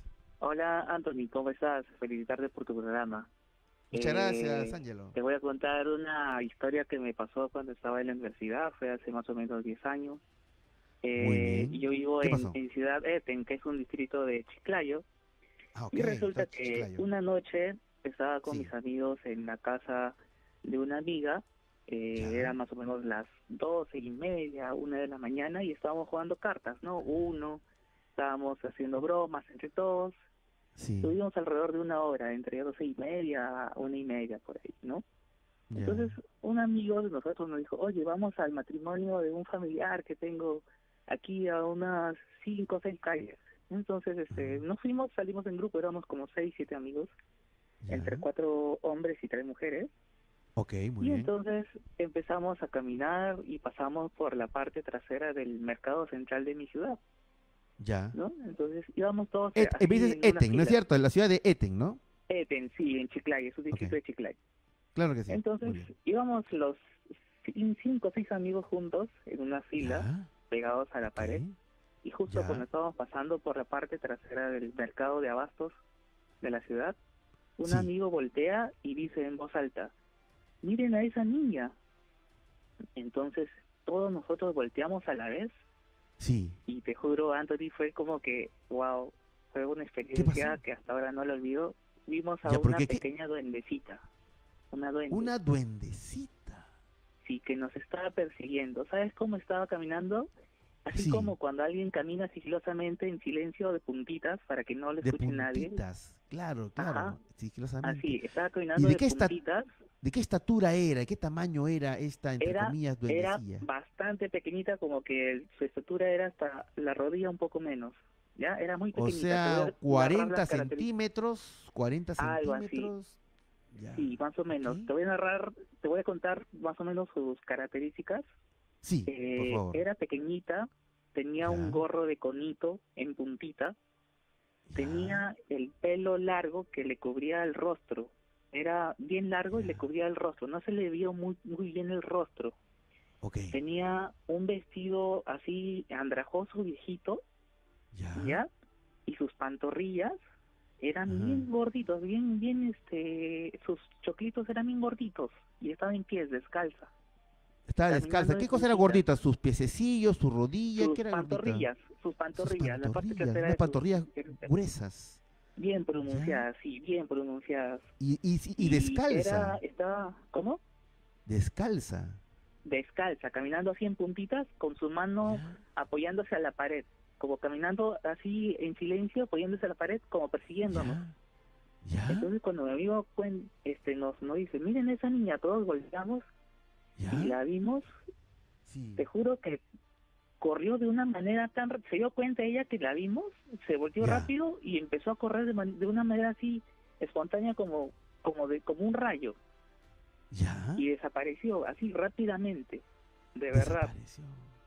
Así como Flash así, como, como Flash como el superhéroe Flash exacto así, pero desapareció fue corriendo pero de una manera tan rápida y nosotros nos quedamos asustados que gritamos y empezamos a correr sin parar como una cuadra y media, dos cuadras, de verdad. ¿Y, cuántos chicos eran? Eran tres chicos y, dos chicas, me dicen cinco, ¿no? Éramos cinco seis chicos antes. Pero, pero los, todos lo vieron, todos vieron al personaje. Todos vimos, todos vimos. eso es lo que de verdad me marcó porque no fue uno solo, ¿no? Claro. Fuimos varios y estábamos, no habíamos ni siquiera, este, no estábamos este, pasados de copa ni nada, ¿no? yo recuerdo que Bueno, uno podría pensar, este salía de una fiesta, está en grupo, claro, no, no, estábamos primero en la casa de un amigo jugando cartas, así, ¿no? Lo que sí, en la casa de mi amigo estaba en la misma cuadra del mercado, de abajo. Tal vez por ahí como que se podía relacionar de que eh, años antes por ahí podría haber este, habido, no sé, alguna algún colegio o el mismo mercado, ¿no? Claro, claro, claro. Entonces, este, los cinco, los cinco o seis amigos lo vimos y hasta ahora lo recordamos claramente cómo era. Cuando nos volvemos a encontrar, recordamos ese episodio que nos marcó y, y pucha, la verdad que siempre me quedó esa experiencia hasta ahora, nunca puedo olvidar de la visita de la visita que vimos pero eh, pero era, era, era femenina, era una, una duenda, una duendecita. Era femenina. ¿Por qué era, femenina? ¿Por el vestido? ¿Por el vestido? por Sí, su vestidito era un vestidito blanco, así andrajoso, como si estuviera sucio. Blanco andrajoso, sucio. Andrajoso, que, le, que, que terminaba... No, podría, no este podría ser una, una, una, una, una, una niña indigente de repente, no, ¿no? No, porque la vimos, era bien pequeñita, es muy distinto. Además era, era la madrugada, ¿cómo es ahora va, va estar caminando ahí solita. No, pero a veces, bueno, a veces, no sé, en un mercado, qué sé yo, pero, eh, el tamaño es lo que más, que, porque yo digo, del más bajo de una rodilla de una persona es muy pequeña para una criatura de ¿qué? de un año claro te diré acá, en mi, acá en mi en mi ciudad no no hay personas indigentes en las calles Ah, ok, ok. E, no es como de repente la misma ciudad de Chiclayo, ¿no? En provincia que sí, uno encuentra en la noche esa persona en las pues. calles, no, no. otro que era muy pequeñita y otro la forma como desapareció, o sea, salió así, como un rayo. Una, una, vende, una vende de mercado, ¿no? Una vende de mercado. Bueno, muy bien, qué interesante. Además, lo que más me llama la atención es que haya sido visto colectivamente, porque realmente este tipo de, de, de seres elementales, elementales de la naturaleza le llaman, eh, se ven, una persona lo ve y otros no lo ven, pero acá todos los amigos claro, lo todos lo vimos. Muy bien, muy bien. que de repente este, nos iba persiguiendo desde la casa de mi amiga que quedaba en la misma cuadra, como había que estábamos haciendo bulla, que como que estábamos jugando. Le llamó la atención. le llamó la atención y nos persiguió hacia donde iríamos, ¿no? Yo, así como eso, no lo sé. Fue una experiencia bastante alarmante, ¿no? Ángelo, muy alucinante tu experiencia de la duendecía del mercado. Muchas gracias, gracias a, a ti y a toda la gente chiclayo que nos está escuchando. Un fuerte abrazo. Bien, queridos amigos, y vamos a escuchar la, la, la última llamada de la noche de Jocelyn o, Jocelyn de Independencia. Hola Jocelyn, ¿qué tal? Eh, buenas noches, ¿cómo estás? Buenas noches, doctor Choi. ¿Qué tal? ¿Eres Jocelyn o Jocelyn? Jocelyn. Ah, Jocelyn. Ok, perfecto. Bueno, mira, eh, tienes pocos minutos para contarnos porque estamos en la parte final, pero de todas maneras queremos escuchar tu relato. Cuéntanos, ¿qué tal? Sí, bueno, lamentablemente su, mejor dicho, qué bueno que su programa es tan escuchado porque recién entra pues mi llamada, ¿no? Si no le hubiera ah, hablado desde el comienzo. Inclusive el día de pues. ayer también lo, lo llamé, ¿no? Bueno, aprovechemos los, los minutos. ¿Qué tal? Cuéntanos tu historia. Ah, bueno, doctor Choi, eh, bueno, antes de que muchas felicidades por su estreno en, en RPP. Muchas gracias. Pero yo lo sigo pues hace 12 años, ¿no? Desde la Radio Capital. O sea, cuando eres una, una niñita, porque tú, claro, vos joven. Estaba en el colegio desde ahí. Ah, muy bien, muy bien. 12 años escuchándonos. Te agradezco la fidelidad al programa. Muchas gracias, Jocelyn. Pero a ver, cuéntanos rapidito, ¿qué tal? ¿Qué ha pasado? Ah, bueno, eh, por ejemplo, que yo sueño, que le digo? Que a una eh, amiga no tan cercana, pero eh, tengo esa capacidad de tener sueños premonitorios. Ah, caramba. Ya. Cuéntanos, ¿cuál ha sido la experiencia más, más, más, más extraña o más impactante en ese aspecto, Jocelyn? una en la que, por ejemplo, el primer día de clases vamos, estamos todos en grupo, recién conociéndonos, y una de las chicas está a mi costado, ¿no? Pero como uno, bueno, ahora estamos con el licenciamiento social, ¿no? Pero como uno antes tiene esa mala costumbre de cuando está en grupo estar ahí enredaditos, yo tengo como una visión, ¿no? Entonces en eso siento pues como un robo o algo así. Y de ahí más o menos al mes, eh, como le digo, recién nos conocíamos, la chica nos cuenta a todos la del grupo, eh, ¿sabes qué? Como yo soy abogada, he estado de viaje a tal sitio, estábamos en el carro tal y como, como yo la había visto, ¿no? Y me han asaltado con arma y todo exacto. Ah, Ese es uno. Y luego lo otro en la premonición de, por ejemplo, cuando yo he soñado que me han atropellado, pero eh, uno toma cualquier micro, ¿no? Y el conductor de este bus, eh, que es, eh, como le digo, no, primero, era la primera vez que yo tomaba esa línea, ¿no? Porque me dirigí a un distrito que no es mi ruta, pero tengo que tomar esa línea para volver a, a mi destino. Entonces, eh, lo, lo, curioso es que el rostro de esta persona que yo no conozco, sueño eso más o menos unas semanas antes, le cuento a un familiar y le describo todo el rostro, ¿no? El señor estrigueño, alto, gordito, qué sé yo, no todos sus rasgos físicos, y luego sucede. Ah, y sucede también en la misma línea de, de transporte, ¿no? Entonces, eso ha sido lo más impactante. Bueno, yo te digo una cosa, Jocelyn, eh, hay personas que ahora más que nunca las nuevas generaciones, los llamados la generación millennial o la generación Z, está teniendo, están haciendo con estos dones que antes eran muy escasos, pero son muy, muy constantes, ¿no? Y, lo que tú cuentas, Jocelyn, es muy interesante y de una manera este, ratifica lo que estoy diciendo, ¿no? Que mucha gente, muchos jóvenes están teniendo estas facultades de ver imágenes del futuro, que es problematiza el tema del tiempo, porque si el futuro no existe, ¿cómo es posible que alguien pueda verlo? ¿no? Muchas gracias, gracias por compartir tu historia, un fuerte abrazo. Y bien, queridos amigos, ya no hay tiempo para más, ha sido el segundo programa de No Estamos Solos, estoy de pláceme de estar en contacto nuevamente con todos ustedes, amigos, reiterarles que los extrañé muchísimo, muchísimo.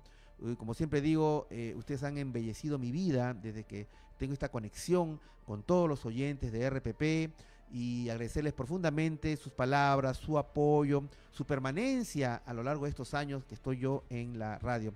Y simplemente es nuestro, nuestro compromiso para que el equipo de No Estamos Solos haga programas cada vez más interesantes, más apasionantes, que de una manera nos expandan la conciencia, nos abran los corazones y también nos hagan vigilar los cielos. Ya saben, tenemos este programa los sábados y domingos de 9 de la noche a 12 de la noche. Pasen la voz a todo el mundo. Estamos a través de RBP, a través del Facebook también de No Estamos Solos, RBP. Y bueno, aunque, aunque digan de que de repente esto parece otra época, yo siempre seguiré diciendo, como siempre digo, expandan sus conciencias, abran sus corazones y no se olviden, por si acaso, vigilen los cielos, vigilen los cielos, vigilen los cielos. Esto es No Estamos Solos a través de RPP, La Voz del Perú. Hasta el próximo fin de semana. Dios mediante. Chau.